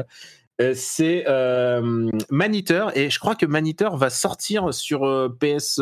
Il est sur le PS Now. Plus ce mois-ci, donc PS Plus si ce vous êtes mois-ci, PS Plus, J'engage les gens, j'engage les gens à le prendre parce que C'est le simulateur de requin pour ceux qui savent pas. c'est mon c'est mon deuxième jeu préféré de l'année euh, de l'année 2000, euh, 2020. C'est euh, alors quand tous les gens voilà ok alors tout le monde joue à Assassin's Creed ok c'est le truc mainstream et tout c'est Assassin's Creed mais euh, qui se fout pas de ta gueule. Parce que c'est des petites maps. Un, un- un requin ça va très vite. Un requin au bout de deux secondes il est au bout de la map. Et, euh, et le but, euh, l'histoire, l'histoire est horriblement dramatique puisque t'es l'histoire d'un, euh, un, au dé- au début, tu un- t'incarnes un requin qui se fait tuer. T'es une femelle requin qui se fait littéralement euh, trancher en deux par des méchants, par des méchants chasseurs ultra toxiques et tout. Et, euh, et, et le, et le petit requin, je te remercie de me donner l'occasion de parler de mon amour pour Manita. et, euh, et, le- et, et- et on découvre que dans son ventre, il y a un petit requin et un bébé requin, et c'est toi le bébé requin, et tu vas devoir venger ta rhum pendant tout le jeu. C'est ultra dramatique. Et pendant ce temps-là, le vilain chasseur, parce que c'est filmé un peu comme une real TV, mais en même temps euh, un peu National Geographic sur les bords, avec des hashtags en bas, c'est à mourir de rire. Bah, le père, en fait, ça devient une espèce de Captain Acab parce qu'il a perdu son bras et il veut se venger du requin. Et au fur et à mesure, il est défiguré. Au fur et à, tout, au fur et à mesure du jeu, il est défiguré par le requin. Et il y a son fils, et son fils, lui, c'est genre non, c'est genre lui, c'est le genre à manger du bio, à manger du tofu et tout. Et, et son père, il lui fait mais non, mais sois un homme. C'est vraiment dégueulasse. C'est vraiment un sale connard. Et donc il y a cette, il y a ça qui se joue narrativement. Et en termes de jeu, bah c'est pas les putains de Vikings. Ça va vite. Euh, c'est, on se moque pas de ta gueule. Il y a des, il y a des trucs. C'est un jeu de cartes avec des petits, euh, des petits trucs à récupérer sur des cartes. Hein. Euh, c'est, c'est Maniteur. C'est Il Ghost, y a un vrai, c'est il y a Ghost un of- vrai c'est gameplay. Ghost of Tsushima. Il y a, il y a un vrai gameplay. Tu, tu fais Mais référence. c'est un gameplay de RPG, mon gars, parce que tu passes des levels et tu dois équiper des nouveaux, des, des nouvelles armures euh, qui te donnent des ailerons plus puissants. Euh, tu dois bouffer des poissons de plus en plus grands. Euh, T'as des coups spéciaux. C'est vraiment, c'est un vrai RPG. Et ce qui est cool, et pourquoi je trouve qu'il y a un petit côté très japo- japonais dans, le game design, c'est que c'est le genre de jeu qui sortait avant sur PS2, genre euh, comme euh, K, qui s'appelle Mr. Mosquito, qui est un jeu de moustique où tu incarnes un moustique qui doit qui doit terroriser une famille entière. Euh, là, en l'occurrence, là, t'es un requin qui doit terroriser. Genre, et et t'as et t'as les jeunes qui sont en train de faire des, des rêves parties sur le bord de la plage. tu débarques en les bouffant tous les uns après les autres. C'est à se pisser de rire. Euh, évidemment, il y a des, il y a des, il y a un truc qui ressemble plus à la Nouvelle-Orléans, et puis sinon, il y a un truc qui ressemble à Marineland en pleine désolation. Donc, tu bouffes tous les restes du Marineland. C'est, euh, Écoute, ça a l'air pas très Marion sympa. Je vais Cotillard, peut-être le mais- tester du coup. non, non, mais c'est c'est euh, c'est c'est génial parce qu'en plus le- le- vraiment il, y a- il est très drôle en fait. Les quêtes sont très très drôles. Euh, la voix off est à pisser de rire. Et puis en plus il y a cette histoire de du père qui qui essaie Mhm. de, de de toxifier son fils en lui disant ah mais tu vas voir c'est ça être un homme. ouais, c'est de se faire. Et toi, ça va te parler, hein, tu vois, puisque toi, t'es père et que t'as envie d'inculquer à ton fils aussi le, le Les principe des jeux vidéo, euh, des jeux vidéo God of War. Ah, mon fils, tu vas voir ce que c'est ouais. que d'être un homme. Boy, Bah c'est et bah, et bah toi tu incarnes le prisme à l'envers, tu es tout seul, tu es un requin tout seul et tu dois bouffer ces putains d'humains. Et je trouve que c'est un jeu merveilleux. Écoute, merci beaucoup. Euh, tu vas donner l'occasion à tous ceux qui sont sur le PlayStation Plus d'aller le, ch- le choper parce que c'est très appétissant ta description. C'est 9 sur 10 dans, dans mon dans, in my book. Voilà, je, je recommande. Super. Et puis alors, sinon je suis ravi que tout le monde aime euh, Yakuza 7 dont j'avais parlé dans ton émission. Oui, oui, dernière ça. euh, c'est moi, c'est vraiment une question de temps qui fait que je me suis pas encore lancé dessus, mais mais j'ai testé d'autres choses quand même Euh, pendant ces vacances. J'ai eu un petit peu de temps. J'ai quand même travaillé, on va dire, j'étais à 30% de, de niveau de travail, et puis il y avait le petit qui courait partout, donc c'était pas évident de trouver du temps pour jouer. Mais j'ai quand même pu tester quelques trucs. Euh, alors. Traditionnel, ça, va ça ne va surprendre personne. Je me suis relancé dans Destiny 2. J'ai pris énormément de plaisir pendant quelques jours, euh, pendant quelques jours, et j'ai racheté le euh, Season Pass. Enfin, j'ai tout racheté sur PS euh, PS5, et c'est vraiment, enfin, Destiny 2 reste Destiny 2, et c'est très très très agréable. J'ai lancé Je suis Avengers. très content parce que tu- Ouais. tu, tu habites pas à Stockholm? Parce que là j'ai l'impression d'entendre le syndrome de Stockholm. qui parle. pas du tout. Le syndrome de Stockholm, c'est Avengers. Et, euh, et en fait, Oh ça n'a pas là vraiment là marché. là en fait, j'ai relancé Avengers parce qu'il y a le nouveau perso gratuit hein, qui, est, qui est arrivé, euh, Kate Bishop. Et, et c'est c'est une telle tragédie ce jeu parce que le gameplay est toujours aussi fun qu'il l'était euh, quand le jeu est sorti et je l'adore Ah, toujours c'est autant. dégueulasse de dire ça. Et pourtant, et pourtant, et ben- et il y a des trucs hyper originaux et sympas avec euh, Kate Bishop, qui est donc un- une Hawkeye qui, a, qui tire à l'arc. Euh, et il y a des idées de gameplay vraiment intéressantes. Et pourtant, tout ce qu'il y a autour est tellement pourri, comme je le disais à l'époque. Euh, bah, j'ai pas réussi à, à même, j'ai fait genre une dizaine de niveaux avec Kate Bishop et puis j'ai arrêté parce que c'est juste. euh, ils- se battent contre un cœur de bon jeu qui est à l'intérieur et tout ce qu'il y a autour est tellement mal foutu que bon voilà. Donc j'ai joué un petit peu mais pas beaucoup. J'ai aussi essayé des trucs. J'ai essayé Deep Rock Galactic donc dont j'ai entendu énormément de bien et euh, alors j'ai essayé c'est parce qu'il est sur le Game Pass j'y ai joué une heure et vraiment c'est pas mon truc mais c'est pas autant pas mon truc que certains autres trucs, mais c'est vraiment pas mon truc. Euh, je sais pas pourquoi, c'est l'ambiance, les, nains, ce qu'ils disent, la manière, le le- l'esprit des nains, euh, le, je sais pas, c'est genre euh, ouais, je m'en fous d'être sur cette planète pourrie. moi, je veux, j'ai enfin l'occasion de taper sur des machins. Enfin, je sais pas, moi j'ai trouvé ça, j'ai pas trouvé ça. Bah, c'est un jeu, moi j'y ai un peu joué. Euh, c'est un jeu que j'aime bien quand même, mais c'est vrai que c'est un jeu qui demande, je pense, euh, pas mal d'investissement pour euh, pour bien connaître toutes les subtilités Ouais. des cartes. Et en plus, et en plus c'est c'est généré aléatoirement, donc des fois, bah, tu trouves avec des trucs un peu bizarres. Euh, je pense que ça a clairement plus d'intérêt en coop avec un micro, tu vois vraiment avec un, un groupe de potes. Euh, et, et, et c'est vrai que c'est spécial. de- euh, Enfin, c'est un, une sorte de. Alors, c'est un FPS coop à Apple Left 4 Dead où tu vas creuser des. Où en gros, tu vas garder des nains dans un futur un peu à la Warhammer 40 000 et tu vas affronter des bestioles, des grosses bestioles, quoi. Donc, c'est un mélange de, de, ouais, de Starship Trooper, de Warhammer et de Left 4 Dead, quoi. Si on veut, si on veut schématiser. Euh, et c'est vrai que c'est assez spécial. C'est assez spécial. C'est clairement pas pour tout le monde, mais euh, mais je pense que ça se tente, mais il faut que les bonnes conditions soient réunies, quoi. C'est ça. Et moi, j'ai pas, j'ai pas le temps de lui accorder c'est la ça. chance qu'il mériterait, si vous voulez. Donc, euh, Ouais. euh, j'ai aussi testé En même temps, Undermine. on l'a bien vu avec Destiny 2. t'es avec Destiny 2, t'es quand même le jeu des causes perdues et Avengers en plus. Eh, Euh, alors autant Avengers, je veux bien te l'accorder, autant Destiny 2, dis pas de mal de Destiny 2, mon ami. hein. non, mais Il y a c'est quand même des limites. Non, non. Au contraire, je suis très content de rencontrer un, jeu- euh, un joueur qui dit je joue à Destiny 2 parce que souvent c'est un truc que je pose euh, dans les soirées pour casser l'ambiance. Je dis alors qui c'est qui joue encore à Destiny? Et, euh, et, et je suis content enfin d'en rencontrer un. c'est faux, il n'y a pas eu de soirée l'année dernière. Très nombreux, nous sommes très nombreux. Non, non, mais c'est vrai qu'il y, a une- il y a une communauté, c'est juste que je les rencontre jamais. Ouais, ouais. Et peut-être que ça se trouve, il y a une micro-communauté Avengers et j'ai envie de la rencontrer. Alors celle-là, à mon avis, c'est micro-micro. Hein. Ouais, mais eh, tu sais quoi, faut pas sous-estimer la capacité d'un studio Eh. à, à relancer un jeu aussi, c'est possible. Hein. Ah, bah, à relancer peut-être, mais tu sais, Daniel, tu connais mon amour Il part pour le de loin, MCU, il part de loin, quand mais, euh, mais, mais vraiment, malgré ça, les, les chiffres qu'on avait de concurrent euh, players sur Avengers, il y a trois mois déjà, ils étaient mais ridicules euh, sur Steam. Ouais, il y a genre sûr. 1000 joueurs. C'est ça, j'ai- la news. J'ai la news jeuxvideo.com devant moi. En fait, je cherchais pour savoir si la, la version PS5 a été, euh, a été lancée. En fait, pas du tout. Ils l'ont retardé à 2021. Donc, euh, j'ai Si, aucune si, raison a- pour l'instant de le. Il y a une version. euh, Ah non, peut-être pas. Non, t'as raison, t'as raison, oui. T'as raison. Et, et- et le truc, c'est qu'en plus, j'ai joué sur PS4. Alors, je peux te dire que euh, c'était l'hélicarrière du Shield. hein. À chaque fois que je, je bootais le jeu, j'entendais vraiment les murs, les murs trembler. qui quoi. vibraient, ouais. voilà, Mm. ouais. Euh, bon, bref, euh, tant pis pour Avengers. Euh, et ceci dit, le... enfin bon, bref, tant pis pour Avengers. J'ai joué aussi à Undermine et ma réflexion, c'est. Undermine, c'est un petit roguelike, ou roguelite plutôt, qui est plutôt sympa, euh, vu de dessus, un petit peu à la Binding of Isaac, mais euh, c'est un mélange entre Binding of Isaac et Zelda peut-être. Euh, enfin, je ne sais pas vraiment comment le décrire. On, on, va de plus en plus loin dans la mine, et il est aussi sur le Game Pass, et on peut avoir, enfin, roguelite classique, quoi, des améliorations. Il a l'air sympa, mais c'est vraiment le genre de truc.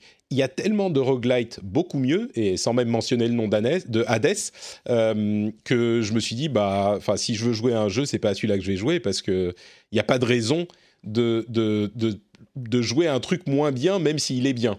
Donc, euh, mais bon, peut-être que certains apprécient. C'est vrai que c'est c'est terrible, mais le roguelike, c'est vraiment devenu euh, le genre saturé euh, de, de l'indé. Et, euh, et, et, et, si t'es ah. pas exceptionnel, bah tu t'es invisible quoi. Mm.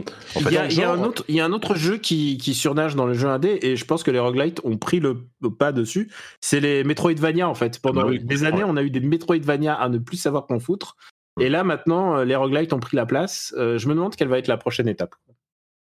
Ça, c'est une très bah, bonne le prochain question. genre à la mode. Ouais. Euh, Bon, on va. Euh... Attendez, je suis en train de. Il y a quelqu'un avec six viewers qui m'a qui m'a raidé, donc euh, il faut que je le remercie évidemment. D'habitude je le fais pas, mais six viewers, c'est très gentil de sa part. Euh, donc Undermine, ouais, c'est vraiment un roguelite. Ça me fait penser à, euh, comment C'est des graphismes pixel art. comment dire Enfin bon, bref, peu importe. Undermine, il est sur euh, Game Pass. Je suis sûr qu'il y a des gens qui l'apprécieront, mais euh, c'est pas forcément le jeu qu'on retiendra. Ce que je voulais dire, c'est que si vous voulez un truc de ce genre-là, c'est pas tout à fait la même chose, mais Disco, euh, pas Disco, qu'est-ce que je raconte euh, Children of Morta, qui date un petit peu maintenant, qui est aussi sur le Game Pass, je pense vous procurera beaucoup plus de plaisir. Et les deux derniers trucs dont je voulais parler, Streets of Rage 4, je l'ai retesté à suite aux, louanges qu'en ont chanté Jika et Dani. Et, ah. Et, et, je crois que c'est pas pour yes. moi. Hein. Je suis désolé, j'ai honte, mais je crois bon, que c'est bah, juste pas pour Ah, avec un jeu, un jeu avec un gameplay, je comprends. Hein, c'est vraiment, vraiment, dégueulasse de lui conseiller ça, JK. Je sais pas comment. Écoute, ça, face à des gens qui aiment ni Destiny ni Avengers, donc euh, voilà. Alors, et en plus, et, et, en plus, et en plus, c'est un jeu, un jeu qui se joue à deux, et tu vois bien que. Euh, que Moi, Patrick, seul. Il, est, il, est, seul à Stockholm, il est, il est isolé. Helsinki, euh, pas Stockholm, ça suffit. hey, alors, attends, justement, je vais te faire mentir. Mon dernier jeu, tu sais ce que c'est? C'est Katana Zero, qui est également sur Game Pass lui aussi. Et là, pour le coup, je pense qu'on peut pas dire qu'il n'y a pas de gameplay. Ah, très bien. Voilà. Non, c'est vrai, c'est vrai. C'est Mais bon, euh, faut pas. Et, on, on va pas inviter quelqu'un. On peut peut-être revenir pas non plus inviter quelqu'un sur ton canapé pour y jouer non plus avec toi. Streets of Rage, c'est un peu, c'est un peu le truc de, de faut jouer, faut jouer en multi, c'est ça qui est rigolo. Je comprends. Je ne plaît pas dans Streets of Rage euh, en, en 3 en 3 mots, hein, mais. Ce que j'aime pas dans Streets of Rage, c'est pas, c'est pas que je l'aime pas, c'est que j'ai l'impression que c'est Streets of Rage et que c'est un jeu qui a 20 ans. Et oui, il y a des petites améliorations, il y a des petits changements, mais euh, je suis pas, comment dire j'ai pas l'impression d'avoir un jeu moderne. Et c'est juste, moi, je suis pas très nostalgie, donc euh, c'est juste pas Alors, un truc qui ça, me parle, quoi. Ça Peut-être que je suis pas ans, en fait, loin. Streets of Rage. Ça a 30 oui, ans. 30 ans, on est d'accord. non, non, mais, mais je comprends aussi qu'on puisse ne pas aimer les, les, les, jeux, les, les beat'em all, hein, c'est aussi ça. Hein. Bah, Alors que moi. C'est un beat'em all qui a 30 ans. Mais, mais attends, JK, parce que c'est quand même l'un des jeux de l'année, JK, tu, tu voulais. Ouais, mais le, le truc non, auquel non, je, je, ça m'intéresse. J'en ai déjà parlé. Euh, moi, enfin, moi, je trouve que c'est c'est une lecture hyper moderne en fait de, justement de, de Street of Rage et ils sont allés au-delà en fait de la simple nostalgie parce que euh, ils ont réussi à, à, à complexifier ce qu'il faut le gameplay tout, mm. tout en gardant tout en gardant ce côté hyper instinctif et en plus euh, je trouve que visuellement, c'est artistiquement parlant, c'est un jeu qui est, qui est, qui est dingue. Faudrait que j'y joue voilà. plus. Bah, Vas-y, Daniel, non, tu voulais ajouter quelque chose? Euh, Je voulais juste dire un truc, c'est que pour le, le truc auquel j'ai le plus joué en cette fin d'année euh, c'est une nouvelle console et c'est la console de l'année hein, parce que faut le dire la PS5 on s'en on s'en bat les steaks. Euh, la Xbox on en on, encore plus.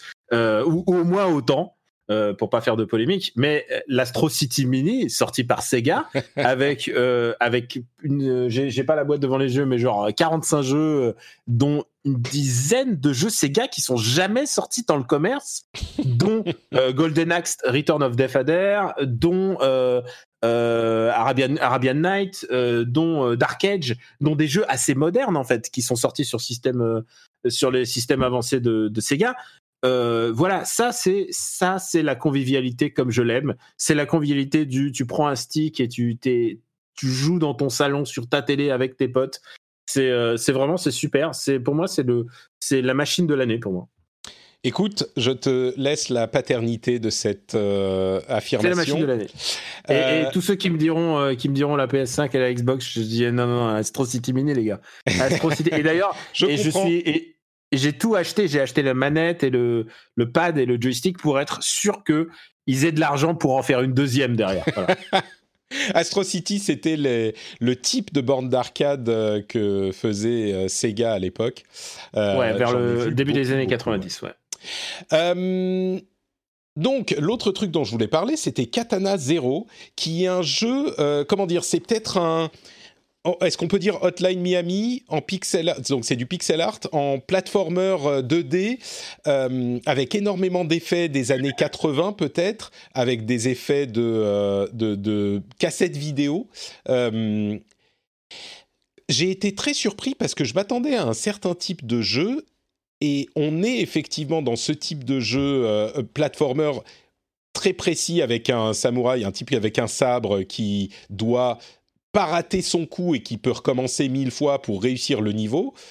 Mais ce qui m'a surpris, c'est tout ce qu'il y a autour, euh, parce que la manière dont l'histoire est racontée, euh, la manière dont l'ambiance est établie, m'ont vraiment plu. C'est c'est hum, un jeu qui, je crois, cache un petit peu sa profondeur. Je trouve que le pixel art, j'aurais aimé le voir pas en pixel art parce que y a des, ça devient difficile de faire du pixel art qui est pas, euh, comment dire, qui qui est pas qui nous lasse pas, Euh, même si c'est beau en pixel art, il y a un peu trop d'effets, je trouve. Ils ont poussé un petit peu le curseur trop loin, mais euh, mais il n'empêche, j'ai été très surpris de voir tout ce qu'il y a autour du gameplay du jeu et qui est vraiment poussé, qui est vraiment euh, poétique, séduisant et, très très bien écrit, très bien conçu. Donc, j'imagine que c'est un jeu que tu as testé, toi, Jika Non, non, c'est un, c'est un- super jeu. Ouais, je l'avais fait à l'époque, je l'avais fini et euh, c'est un super jeu. C'est vraiment. Alors, c'est- du die and retry, mais euh, Ouais. euh, comme tu disais, à l'Outline Miami, donc il n'y a, pas cette frustration parce que tu recommences immédiatement. Les, les niveaux sont quand même. Les, les checkpoints sont très, très, très, très, très fréquents. Donc, c'est pas. euh, c'est un jeu difficile, mais qui est pas frustrant, en fait. Euh, et qui a une histoire, effectivement, qui est étonnamment euh, intéressante. Et, euh, et au final, tu. tu à- en fait, à la fin du jeu, j'y j'y jouais autant, voire plus pour l'histoire que pour le Mm. gameplay qui à la fin commence un peu à, à- à être redondant. Donc euh, c'est relativement court mais je, trouve que c'est la bonne durée de vie. Euh, Ouais. c'est pas un jeu qui est trop long. Il y a, la- il y a une, il y a- c'est une de mes bandes son préférées de ces de ces trois quatre dernières années également. Euh, la, la, la bande son est formidable. Donc euh, si vous aimez l'électro alors c'est pas complètement de la synthwave parce que ils, ils ont évité de tomber dans ce piège mais c'est une bande son électro qui est vraiment très cool. On est d'accord, c'est un jeu qui était sorti en 2019 et qui là encore est sur Game Pass. Bon, bah écoutez, c'est à peu près tout pour nos jeux des vacances. Il y en avait plus que je pensais. Et du coup, euh, on va avancer plus vite sur les news euh, de, ces, de ces deux dernières semaines. Euh, D'une part, le petit point CD Projekt, il y a un procès des investisseurs qui a été lancé contre CD Projekt, principalement pour les, les, les, comment dire, les, ce qu'ils avaient dit qui s'est révélé faux, donc ils ont trompé les investisseurs en disant que les jeux euh, sur euh, console PS4, Xbox One étaient finis et tournaient étonnamment bien, ce genre de choses. Euh, Sony est là, cataclysme. Sony a euh, supprimé, a retiré Cyberpunk 2077 de la vente, ce qui a été, ce qui est, je crois, assez sans précédent. Ils ont annoncé qu'ils feraient des remboursements sans poser de questions. Microsoft a d'ailleurs fait la même chose sans retirer le jeu de la, du store parce qu'ils avaient quand même un gros partenariat commercial, mais ils remboursent sans poser de questions pour ceux qui sont pas contents. Euh, C'était, on, en parlait beaucoup justement avec Pouillot euh, il, y a, il y a trois semaines, un mois, et c'est un petit peu compliqué de savoir où on met la- si on se laisse emballer par nos impressions, si on et on disait beaucoup de choses sur les versions PS4 et Xbox justement dans l'épisode d'il y a trois semaines un mois et quatre jours plus tard, Sony a annoncé qu'il retirait le jeu du store, du store euh, numérique bien sûr.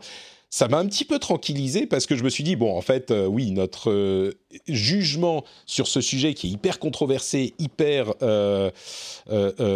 débattu et qui déchaîne les passions, là c'est le cas de le dire, euh, eh ben était pas forcément euh, erroné puisque Sony l'a carrément retiré du store, ce qui est quasiment peut-être que c'est arrivé pour un ou deux petits jeux euh, auparavant, mais comme ça jamais avec un aussi gros jeu que, Cyberpunk. Euh, tout ça pour dire que ça n'a quand même pas changé les choses pour CD Projekt, qui a réussi à en vendre 13 millions malgré les remboursements, etc. Enfin, 13 millions à la date du 22 décembre. Donc bon, au final, d'un point de vue financier, euh, c'était pas une erreur pour eux de le sortir à ce moment-là, je crois, qu- quoi qu'il arrive. Leur image, c'est autre chose, mais 13 millions, rendez-vous compte, c'est un chiffre monumental. Et Mm. on peut pas dire que les gens savaient pas. Au lancement, peut-être. Maintenant, tout le monde peut se faire rembourser sans problème. Les 13 millions de copies, c'est des gens qui les veulent. Donc euh, voilà, bon, Ou qui ont la flemme de remplir les, les certificats, le, le, le, le papier. de faire le, ouais, de faire la demande de que- remboursement, mais bon. Et, et je, et je te dis ça parce que j'ai quatre manettes Switch sur mon bureau et elles attendent toutes d'être envoyées chez Nintendo. C'est hein. pas, c'est pas la même chose. C'est pas la même J'ai chose. la grosse, j'ai La- la grosse grosse flemme de trouver des enveloppes à C'est bulles. sûr. Mais là, tu n'as même euh, pas besoin de trouver d'enveloppe. Tu, tu dois juste, je sais pas quelle est la procédure à faire, mais c'est des jeux numériques, donc Ah, tu as juste besoin de J'aime demander. pas le écrire les mails. J'aime Ah. pas écrire. Mais je suis même pas sûr qu'il faille écrire un euh, mail. Hein. À mon avis, tu vas sur le store, tu vas dans les. Enfin bon, bref, je sais pas. Mais Ah, bah, parce que s'il faut, s'il faut, est-ce qu'il faut parler polonais pour se faire rembourser? Ça bien c'est sûr, mais, c'est- mais ça, tout le monde parle polonais. Tu parles pas polonais, toi? Ja, ja mówię po polsku. très bien. Bo to Oui, jest Jika, bardzo trudne. tu voulais ajouter quelque chose Ouais, non, je disais juste ce qu'il- faut quand même, ce qu'il faut préciser, c'est que, depuis le, sur sur PS4 et Xbox, le jeu a été quand même bien patché. Alors c'est pas encore euh, parfait, c'est pas encore l'expérience que tous les gens attendaient, tout ça, mais euh, mais c'est jouable déjà. Et enfin le jeu est, aujourd'hui le jeu fonctionne quand même beaucoup mieux que ce que que ce que c'était au lancement et Mm. même même sur Xbox euh, et, et PS4. PS4 Euh, D'accord. Après, moi, moi, moi, moi c'est vrai que ce, ça, ça, ça m'inspire surtout beaucoup de tristesse sous cette affaire parce que ça, ça dessert de- déjà un jeu que, je l'ai dit qui, dans le fond, est sur plein de points et euh, est vraiment formidable. Et puis, bah, c'est hyper triste pour, euh, pour, les, pour les équipes de dev qu'on qu'on suait sans, euh, des, du sang et des larmes pendant des années euh, pour au final euh, se retrouver avec, avec, avec, avec un jeu qui a une image déplorable, qui est, je trouve, pas, pas forcément mérité. Euh, et, après, c'est la faute à quoi? C'est la faute au- à l'exécutif hein, qui, qui ont voulu le sortir tout de suite. que- que- ils auraient peut-être dû retarder la sortie des, des, euh, des versions PS4, Xbox, mais on peut comprendre aussi que c'était extrêmement complexe. Enfin, Ça, c'est. en tout cas, je Ah, ils en auraient, pas vendu mais- 13 millions s'ils avaient retardé Non, la sortie des consoles. euh, Ouais. C'est- clairement pour pour le coup, c'est un cas qui, je pense, va faire jurisprudence et, et je serais curieux de voir comment ça va se passer euh, par rapport à d'autres productions euh, dans les années à venir. Euh, Je, je, je pense que voilà, il faut, il faut en tirer aussi les leçons de ce lancement catastrophique. Euh, mais ce qui est, mais ce qui alors, ce qui, ça- est ça- intéressant, ça- JK, c'est que. Vas-y, ouais. JK, ce qui est intéressant, c'est par rapport à toutes les phrases que tu as dit, on peut les transposer, on peut remplacer le mot euh, cyberpunk par vaccin, et c'est exactement la même chose. C'est euh, mauvaise organisation, euh, problème de l'exécutif, genre tous les mots, on peut, on peut exactement Ouais, les transposer. Bien sûr, mais ouais, non, mais, après, je veux juste dire un truc, j'ai rien à dire sur Cyberpunk, j'y ai pas joué, je crois que je, je crois que moi ça m'a fait rire de voir des gens qui qui ont trouvé des gods euh, dans les premières versions, euh, de voir les vidéos de bugs et tout, mais j'ai pas envie de mais j'ai pas envie de euh, comme toi, j'ai pas envie de parce qu'il y a beaucoup de gens peut-être même qui ont pas joué mais qui sont là pour bâcher euh, juste pour Ah le bah, plaisir sûr. de faire rigoler. Et je comprends et je comprends l'instinct de, de rire des gens mais euh, mais aussi euh, faut respecter aussi il y a tous ces gens qui continuent de travailler dessus et qui vont travailler encore pendant quatre ans dessus Non, bien pour sûr, mais réparer enfin, parce que ça a l'air ça a l'air encore, euh, ça là a l'air encore, d'être Daniel, la n'empêche pas bouillabaisse, quoi Il y a- Voilà, c'est ça. Ça a l'air d'être peut- du borge de programmation quand même non, mais non, mais non, mais c'est. Enfin, bon, bref, écoutez, on va pas refaire le chapitre sur Cyberpunk. Le procès et les 13 millions, c'est les deux infos que je voulais lancer. Mais du coup, euh, Daniel, est-ce que tu peux nous expliquer ce qu'est euh, 13 Sentinels Aegis Rim?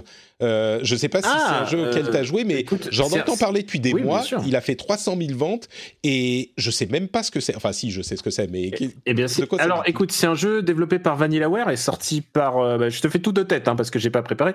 Et, euh, et sorti par Atlus, donc Sega, et qui en plus a eu la chance d'avoir une localisation en français, figure-toi, ce qui est assez rare euh, pour un jeu, euh, un jeu d'aventure. Et c'est un, jeu d'aventure ultra visuel qui se déroule en side-scrolling, mais qui en même temps, ça c'est le syndrome le Japon, qui en même temps euh, s'intercale des, des séquences de stratégie en temps réel euh, cyberpunk, euh, au- aurais-je l'audace de dire ça, où tu pilotes des, des espèces de petits, de petits navires de petits vaisseaux sur face à des kaiju de, venus du futur. Et alors, ce qui est intéressant dans Aegis Rim, 13 Sentinel, c'est qu'il y a 13 personnages, et ces 13 personnages vont, vont se croiser à travers plusieurs époques du Japon. Euh, l'histoire commence dans les années 80, mais en fur et à mesure, tu vas voir qu'il y a aussi des, des, personnages qui sont en 1945, donc à une période clé du Japon. Euh, mmh. S'il en est, il y en a qui sont en 2020, donc euh, là où nous sommes, et il y en a qui sont dans un futur très lointain. Et ce qui est intéressant, c'est que ça aurait pu être un jeu d'aventure très basique, mais en fait, c'est ultra novateur et surtout, c'est ultra attachant. parce qu'au fur et à mesure que tu joues les personnages, tu accèdes à des nouvelles séquences de RTS. T'es pas obligé de jouer tout. Euh, pour finir, tu, dois plus tous les jouer, mais t'es pas obligé. Tu fais exactement le jeu dans l'ordre que tu veux. Tu peux suivre un personnage autant que tu veux et puis ensuite rebasculer sur quelque chose. C'est un peu un jeu d'aventure à la carte. C'est très très bien conçu. Évidemment, euh, c'est Vanillaware, donc il y a une patte graphique unique. Et ça, je dis bien unique. Il y a aucun jeu qui ressemble à ça.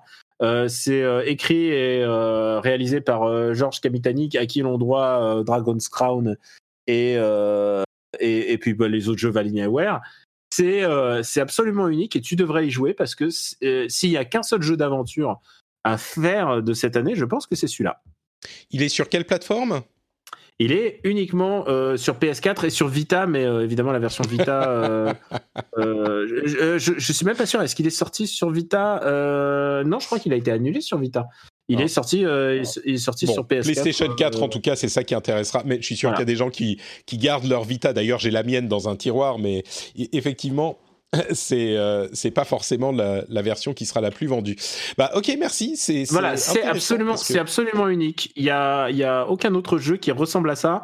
Ça essaye beaucoup de choses, ça va dans mm. énormément de directions, mais par contre tu ne t'ennuies jamais. Très bien, bah merci beaucoup. Et, 20h euh. et 20h et c'est fini. C'est un jeu d'aventure. En 20-25 heures, tu l'as tu, tu platiné direct parce qu'évidemment, tu es un peu obligé de tout faire pour, euh, pour gagner. Voilà.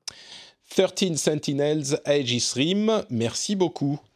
Bon bah écoutez, on va passer sur les news suivantes un petit peu plus rapidement. Euh, d'abord, Sony a vendu 3,4 millions de PlayStation 4, ou en tout cas livré 3,4 millions de PlayStation 4 en un mois, ce qui est un record. Donc ceux qui pensent qu'ils n'ont pas produit beaucoup de consoles, voilà une raison de plus de, euh, débunker cette euh, légende. Euh, et une, news de Nintendo qui a acheté Next Level Games, c'est le studio qui avait fait Luigi's Mansion 3 c'est pas fréquent pour. Pardon, je dis, je dis PS4, euh, c'est PS5 évidemment. Hein, je, me suis trompé, mais vous aviez compris. Les PS4, au contraire, la plupart des modèles sont en fin de production. Ce qui ne veut pas dire que la PS4 est en fin de production. C'est juste que euh, la PS4, il y aura plus qu'un ou deux modèles euh, et pas les, les, 70 différents, les blanches, les pros, les machins. Enfin, il y a tout. Je pense la la slim et la pro qui continuent en noir. Mais donc Nintendo a racheté Next Level Games c'est pas forcément la première fois qu'ils euh, s'intéressent à des studios third party. Là, ils en rachètent un. J'imagine que c'est arrivé par le passé. Ils ont beaucoup de studios euh, avec lesquels ils travaillent très, très, euh, de manière très rapprochée. Est-ce que c'est possiblement euh, le début d'une euh, tentative de Nintendo de gonfler son euh, parc de, jeux et de développeurs parce qu'ils sentent venir les changements poussés par, par Microsoft qui rachète à tour de bras ou alors, est-ce que c'est juste que ce studio était adapté au rachat? Je, je, vous avoue que je saurais pas très bien dire, mais j'ai pas l'impression que ça soit très fréquent du côté de Nintendo, donc je me demande si c'est pas euh, peut-être le. C'est déjà arrivé, euh, c'est déjà arrivé euh, plusieurs fois. je pense notamment à Monolith Software, à qui l'on doit les Xenoblade, qui était un partenaire avant et qui ensuite est devenu un vrai éditeur, un vrai first party. le truc, c'est que Nintendo s'intéresse souvent aux éditeurs avec lesquels il travaille et euh, surtout qui sont euh, polyvalents en fait. Euh, Monolith est, très polyvalent puisqu'ils font ils font les Xenoblade, mais en même temps ils ont participé à Zelda en fait à Breath of the Wild. Ils ont été un des un des studios qui a filé un bon coup de main à, l'open world de Breath of the Wild. Et eux, en l'occurrence, euh, Next Level Games, euh, bah, ils ont, ils sont polyvalents en fait, parce qu'ils ont fait, euh, fait Punch Out pour Nintendo, mais ils ont fait aussi, ils ont fait aussi le, jeu Capitaine America, figurez-vous, sorti sur PS3 et Xbox à l'époque.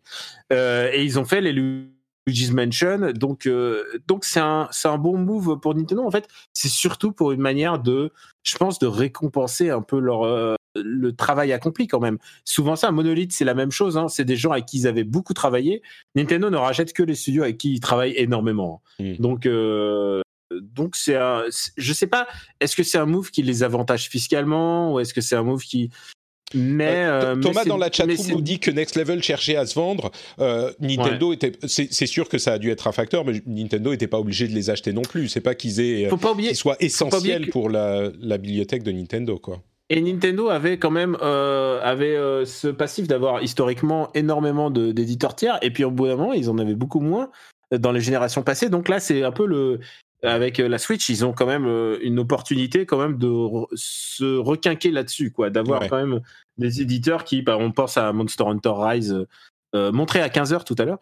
Euh, Monster Hunter Rise euh, qui va arriver, euh, c'est euh, c'est l'occasion quand même de de, de se refaire un parc d'amitié en sachant qu'il y a des éditeurs qui vont sans doute disparaître, il y a des éditeurs qui vont être moins présents, peut-être Bethesda, tu vois, par exemple, euh, de tête. Ouais, moi je Euh, que- Warner, Warner Bros, ils étaient à vendre, alors tu sais pas, et Warner Bros, c'est un gros développeur en fait, on s'en rend pas Mm. compte, mais tous les Lego, euh, les, les, les jeux Lego et tout ça, euh, c'est eux. Et s'ils les disparaissent, Lego, les qu'est-ce qui Batman, les injustices, les tous ces trucs-là, ouais, c'est. voilà, Il y a le Harry coup, Potter qui arrive. c'est- Et franchement, c'est pas con, c'est pas, c'est vraiment pas con. Toute manière, Nintendo, ils font pas des mouvements cons. Euh, ils peuvent, nous avoir en, en vendant des cartes, euh, des jouets, mais euh, ils, nous, ils font pas de mouvements débiles. hein. C'est vraiment, euh, c'est Mm. c'est très, c'est très pensé comme stratégie. Bah, à voir, à voir si c'est le début d'un- d'une d'une série, hein, possiblement. J'imagine qu'ils seront plus euh, mesurés que Microsoft de toute façon. Mais... Euh, D'autres news. Riot Games a annoncé par la voix de Greg Street qu'ils étaient en train de travailler sur un MMO, mais alors c'était juste dans un tweet, ce qui était un petit peu bizarre. Mais bon, Riot Games est en train de travailler sur un MMO. Euh, Katsuhiro Harada est en train de travailler sur le projet le plus cher de l'histoire de Bandai Namco. Euh, Harada, c'est le producteur euh, bien connu de Tekken, de la série des Tekken, Euh, mais il fait pas que ça, il travaille aussi sur un gros projet chez euh, Bandai Namco et je serais très curieux de voir ce qu'il euh, ce qu'il fait. C'est un personnage marrant. C'est le prochain Smash Bros. possible. Outriders, c'est un jeu dont j'entends pas mal parler en ce moment. C'est un Destiny-like, hein, donc peut-être que YouTube me le sert un petit peu plus qu'aux autres, mais euh, c'est un jeu de Square Enix qui s'attaque un petit peu à cette euh, catégorie des jeux-services. Il a été décalé, il était censé sortir le 2 février, il sortira le 1er avril. Euh, et bon, évidemment, euh, tout le monde regarde Square, c'est People Can Fly qui est un développeur de TPS bien connu. Ils avaient fait notamment des Gears et Bullet Hell, Bulletstorm, pardon. Bulletstorm. Et c'est pas des des des, des Est européens, euh, People Can Fly, Can Fly je me Ils demande sont, si ils sont polonais. euh, ils Polonais, sont- voilà, ouais, c'est ce que je pensais. ouais. C'est un polonais, il me semble. Ouais, ouais. Ouais, ils ont une grosse culture du FPS avec, enfin, il y a toute Ils une avaient histoire par Epic à l'époque et euh, maintenant ils sont redevenus indépendants. Et euh, effectivement, à la base, ils avaient fait Painkiller, donc qui était une sorte de fast FPS euh, hyper bourrin. Et après, il y a eu euh, Bulletstorm et euh, Gears, euh, Gears of War Judgment. Donc, ils sont voilà, spécialisés plutôt dans, dans, dans le boom boom. Quoi. Voilà, des, des, Ouais. Dès qu'il y a des flingues, euh, ils connaissent bien leur, leur, leur Et- sujet, quoi. Et Painkiller, je crois que People Can Fly reste, comment dire, dans le cœur des joueurs de cette période, rien que pour Painkiller, peut-être le premier, ils en ont sorti des tonnes après qui n'étaient pas forcément aussi bien ou qui évoluaient pas beaucoup, mais Painkiller, c'était ceux qui y ont joué, je crois, s'en souviennent encore. Mm. Bon, Outriders, on verra ce que ça donne. C'est un- une ambiance un petit peu euh, science-fiction euh, en third person. Bref, euh, c'est en avril. Qu'est-ce qu'il y a d'autre? Star Citizen. je sais pas. Je sais plus comment traiter Star Citizen en fait. C'est, c'est, alors, ils ont euh, raté la date de sortie de la bêta pour la campagne euh, solo, Squadron 42. Ils ont juste dit que bah ils savent pas quand ils le sortiront. Euh, ils ont, enfin, c'est, c'est d'un côté, je me dis, personne ne force les gens qui donnent de l'argent à, à- à Chris Roberts pour faire Star Citizen ou autre chose. Personne ne les force aujourd'hui. Et ils continuent à donner énormément d'argent. Et d'un autre côté, je me dis, ouais, mais quand même, enfin, il y a, c'est, enfin, je sais pas, il y a des trucs, euh, c'est tellement, c'est, ça va tellement loin dans le, le j'ai pas envie de dire arnaque parce qu'on sait pas. Ça se trouve dans deux ans il va sortir et ça va être le truc le plus ambitieux de l'histoire du jeu vidéo et ça va être un jeu extraordinaire avec une composante solo, une composante multi, une compo... peut-être, mais il n'empêche j'ai du mal quoi. Je sais pas, je sais pas quoi en dire et je sais même pas quoi en penser. C'est rare hein, que je sache pas quoi en dire, mais là, pff, je Euh, moi, je veux juste dire un truc, c'est que hier, c'est un problème hyper complexe. Et vas-y JK, Euh, on donne moi, la parole à Daniel après. Non, non, non, non, allez, ah, vas-y, JK, vas-y. Ouais, non, je disais juste que c'est un problème hyper complexe. euh, Enfin, c'est un sujet hyper complexe, Star Citizen, et, et, et ça, ça nourrit énormément de, à la fois de fantasmes, à la fois de de de de, de, enfin, de haine, de moquerie, et, euh, et voilà. Et, euh, et je pense que si, si, si on n'est pas un minimum dedans, si on s'intéresse pas vraiment beaucoup euh, à la communauté, à ce qu'il y a dedans, on n'arrive pas. à se- on- on- C'est vrai que c'est, c'est- il y a, il y a- il y a beaucoup d'incompréhension en fait sur ce jeu. Et je, Bah. je dis pas ça pour le défendre, attention. Hein. Mais Mais euh, c'est- c'est un jeu je qui a quand même la campagne c'est un Kickstarter. Ouais, elle, elle, dépasse. elle s'est elle s'est faite en octobre 2012 la campagne Kickstarter. Ça fait 9 ans. Ah, bah, ouais. Hmm. Et Alors, euh, moi, moi j'ai- j'ai découvert Star Citizen sur le tard. hein. En fait, euh, j'ai j'ai lu, j'ai vu le documentaire en sept parties qui est sur YouTube et que je recommande absolument de voir, euh, qui raconte euh, et en plus avec des faits et il étaye énormément euh, son truc. Euh, ce qui est le, le truc le plus euh, incroyable de notre de, de cette décennie en termes de, de financement participatif, c'est vraiment incroyable. Et moi, ce qui m'a choqué, c'est que c'était des jeux euh, Chris Roberts. C'est un, mec- c'est un mec dont je, je jouais aux jeux vidéo quand j'étais gamin, quoi. Hmm. Strike Commander et tout. Et maintenant que je vois les dessous, parce que le documentaire revient et sur la création de Wing Commander et sur euh, Strike Commander, et je me dis ah merde, en fait, je comprends exactement ce qui allait dans les jeux et ce qui allait pas dans les jeux et qui, pourquoi c'est devenu un truc génial. Honnêtement, je recommande vraiment ces documentaires si vous avez l'occasion. tu euh, sais comment il YouTube. s'appelle Non, je, euh, Star Citizen Documentary, je sais plus, c'est en sept bon. parties. Faites une recherche. parties. Et honnêtement, euh, chaque minute, c'est de l'hydromel. C'est vraiment, c'est super. Eh ben, Et, et ceux qui y croient, euh, comme disait mon ami euh, qui habite en Pennsylvanie, un swing state, il dit je ne juge pas. Voilà, je ne juge. Très bien. Euh, autre chose, euh, euh, oui, Spotify est disponible sur l'Epic Game Store et en soi, c'est pas une grosse news, mais le fait qu'un- qu'une application qui n'est pas un jeu soit disponible sur l'Epic Game Store, ça signale le fait que ça va devenir l'Epic Store et que ça va s'attaquer à énormément de choses, pas que les jeux. Et je pense que ça explique aussi beaucoup pourquoi ils sont tellement à l'attaque contre Apple sur euh, l'Apple Store pour iOS. À mon avis, ils ont des ambitions qui dépassent le gaming chez Epic. Euh, comme on le dit souvent, euh, Tim Sweeney, il n'a pas les dents qui rayent le parquet. Elles ont traversé deux étages et, elles sont allées poignarder les gens qui étaient en dessous. Et à mon avis, c'est quelque chose d'énorme qui est en train de se préparer là, petit à petit.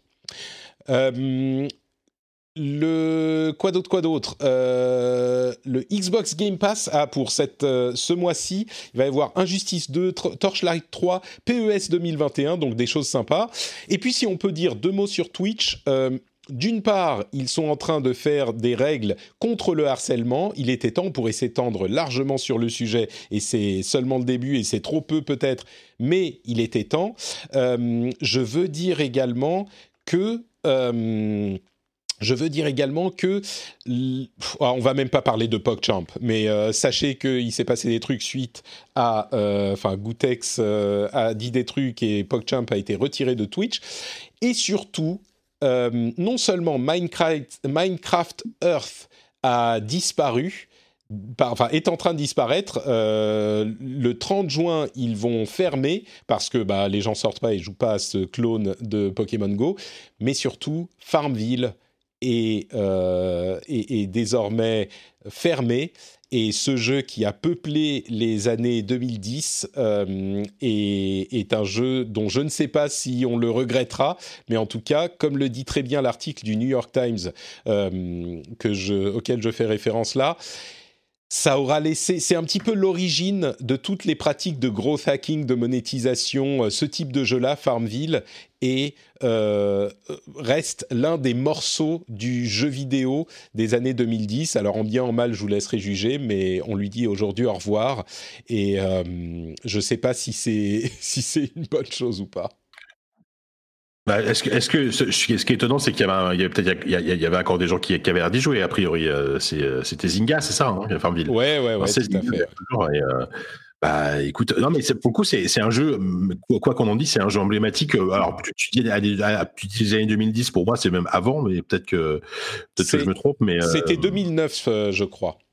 ah donc oui d'accord c'est plus les années 2010 que ça a marqué mais c'est un jeu emblématique malgré tout de du jeu vidéo de cette époque quoi. Ouais, vrai. Et voilà pour nos news. On aura fait un petit tour euh, un petit peu rapide. On a pris beaucoup de temps sur d'autres choses, euh, mais c'était pas plus mal. Je vous remercie tous les deux d'avoir participé à l'émission. Est-ce qu'on peut vous retrouver quelque part? Commençons par Jika et puis je vais vous libérer parce que vous devez aller manger quand même. Jika, où es-tu sur Internet? Euh, alors moi tu me connais tu, tu, tu me connais Patrick tu, sais bien que j'ai mangé avant donc euh, ça va j'ai Très bien. bref Le professionnel du, du patron du Dot Patrick. C'est ça, exactement.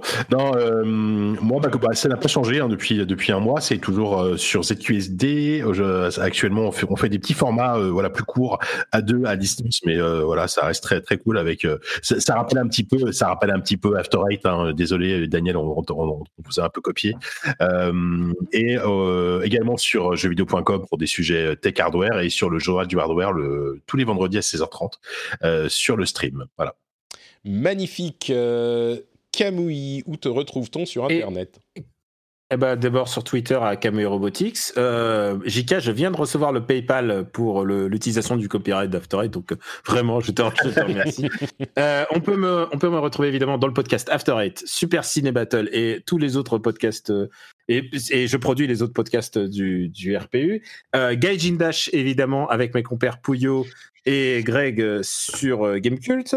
Euh, on peut aussi me retrouver, et alors attention, c'est tout nouveau. J'ai ouvert un compte à TikTok, et alors je fais de la, je fais des, j'ai fait mon première recette de cuisine sur TikTok. J'ai fait une recette de borsch que j'ai aussi mis euh, sur Instagram. C'est totalement confidentiel. Comment tu disais déjà? Euh, C'est de niche mais culte. Euh, voilà, c'est. Je pense que c'est aussi comme ça qu'on peut définir ma, ma cuisine. Euh, et voilà, voilà pour les gros sujets. Et bien entendu, twitch.tv slash Camus Robotics, qui est un peu mon, euh, euh, mon, petit, euh, mon petit fief. Le, soir, en général, je stream. Je stream des, jeux euh, parfois inhabituels. En ce moment, je suis en pleine découverte, figurez-vous, de Hitman. Je, suis passé complètement à côté d'Hitman. Et donc, ça me fait très plaisir de découvrir un, jeu fait pas loin de chez toi, Patrick. Et, euh, et voilà, Denshadego aussi, beaucoup de Denshadego. Donc euh, voilà, euh, twitch.tv slash Robotics. Si le cœur vous en dit, l'ambiance est bonne, la communauté est saine. Voilà, euh, voilà c'est- à peu près tout. Et je remercie à tous les auditeurs et tous les gens qui envoient des, des, des gentils messages en ce début d'année. Je vous renvoie la même. Euh, je vous souhaite le meilleur pour 2021 et pour la future année chinoise, je précise. Euh, les liens vers vos comptes Twitter seront dans les notes de l'émission. Je précise aussi que le documentaire dont tu parlais s'appelle Sunk Cost Galaxy et vous pourrez le trouver sur YouTube. Je mettrai le nom dans les notes de l'émission. Et pour ma part, c'est Note Patrick sur Twitter, Facebook et Instagram. Vous pouvez aller voir sur ma chaîne YouTube la dernière vidéo euh, sur la Switch 2 et pourquoi je pense qu'on risque de la voir cette année et ce qu'elle pourrait être, évidemment. Vous pouvez aussi également euh, soutenir l'émission sur patreon.com slash rdvjeux avec cette promo bonne résolution. Si vous avez envie de prendre une bonne résolution qui est de soutenir les émissions que vous appréciez, bah évidemment, allez voir du côté de Camouille d'une part, mais après ça, s'il vous reste encore quelques sous, vous pouvez aller sur patreon.com slash rdvjeux euh, et profiter de cette promotion incroyable, exceptionnelle qui ne durera pas. Donc euh, c'est le moment et ça vous permettra quand vous rentrez chez vous et que vous mettez les clés dans le petit bol euh, à l'entrée, quand ça fait cling et que vous pensez à Patrick, parce que maintenant vous avez cette, euh, euh, ce, moyen mnémotechnique, cette réponse pavlovienne qui vous est imprimée dans l'esprit, eh bien au lieu de vous dire ah il faut que je, il faut que je pense à peut-être soutenir Patrick, eh ben non là vous vous direz Ah, ah, mais quel bonheur Chaque jour, rendez-vous compte, quand vous rentrez chez vous et que vous mettez les clés, si votre journée est complètement grise, si vous passez une mauvaise journée, et ben là, vous mettez les clés dans le bol et tout à coup, tout se devient ensoleillé, tout est merveilleux et vous dites je soutiens Patrick, tout va bien dans ma vie. Donc euh, patreon.com slash rdvjeux pour tout ça. Je vous remercie tous. J'ai envie de mettre de la soupe dans mon bol là. je vous remercie tous, je vous fais de grosses bises et on se retrouve euh, sur Switch, euh, sur Switch. On se retrouve sur Twitch et euh, dans les podcasts comme toujours la semaine prochaine pour un nouvel épisode. Ciao à tous.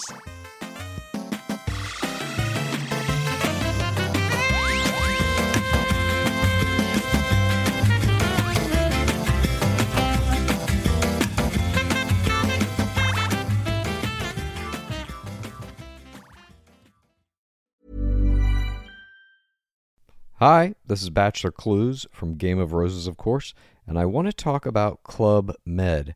Everybody knows Club Med has been the pioneer of the all inclusive resort since 1950, with almost 70 resorts worldwide, ranging from beachside destinations in the Caribbean and Mexico to exotic locations like the Maldives and Morocco, or even the mountain destinations like Japan and the European Alps.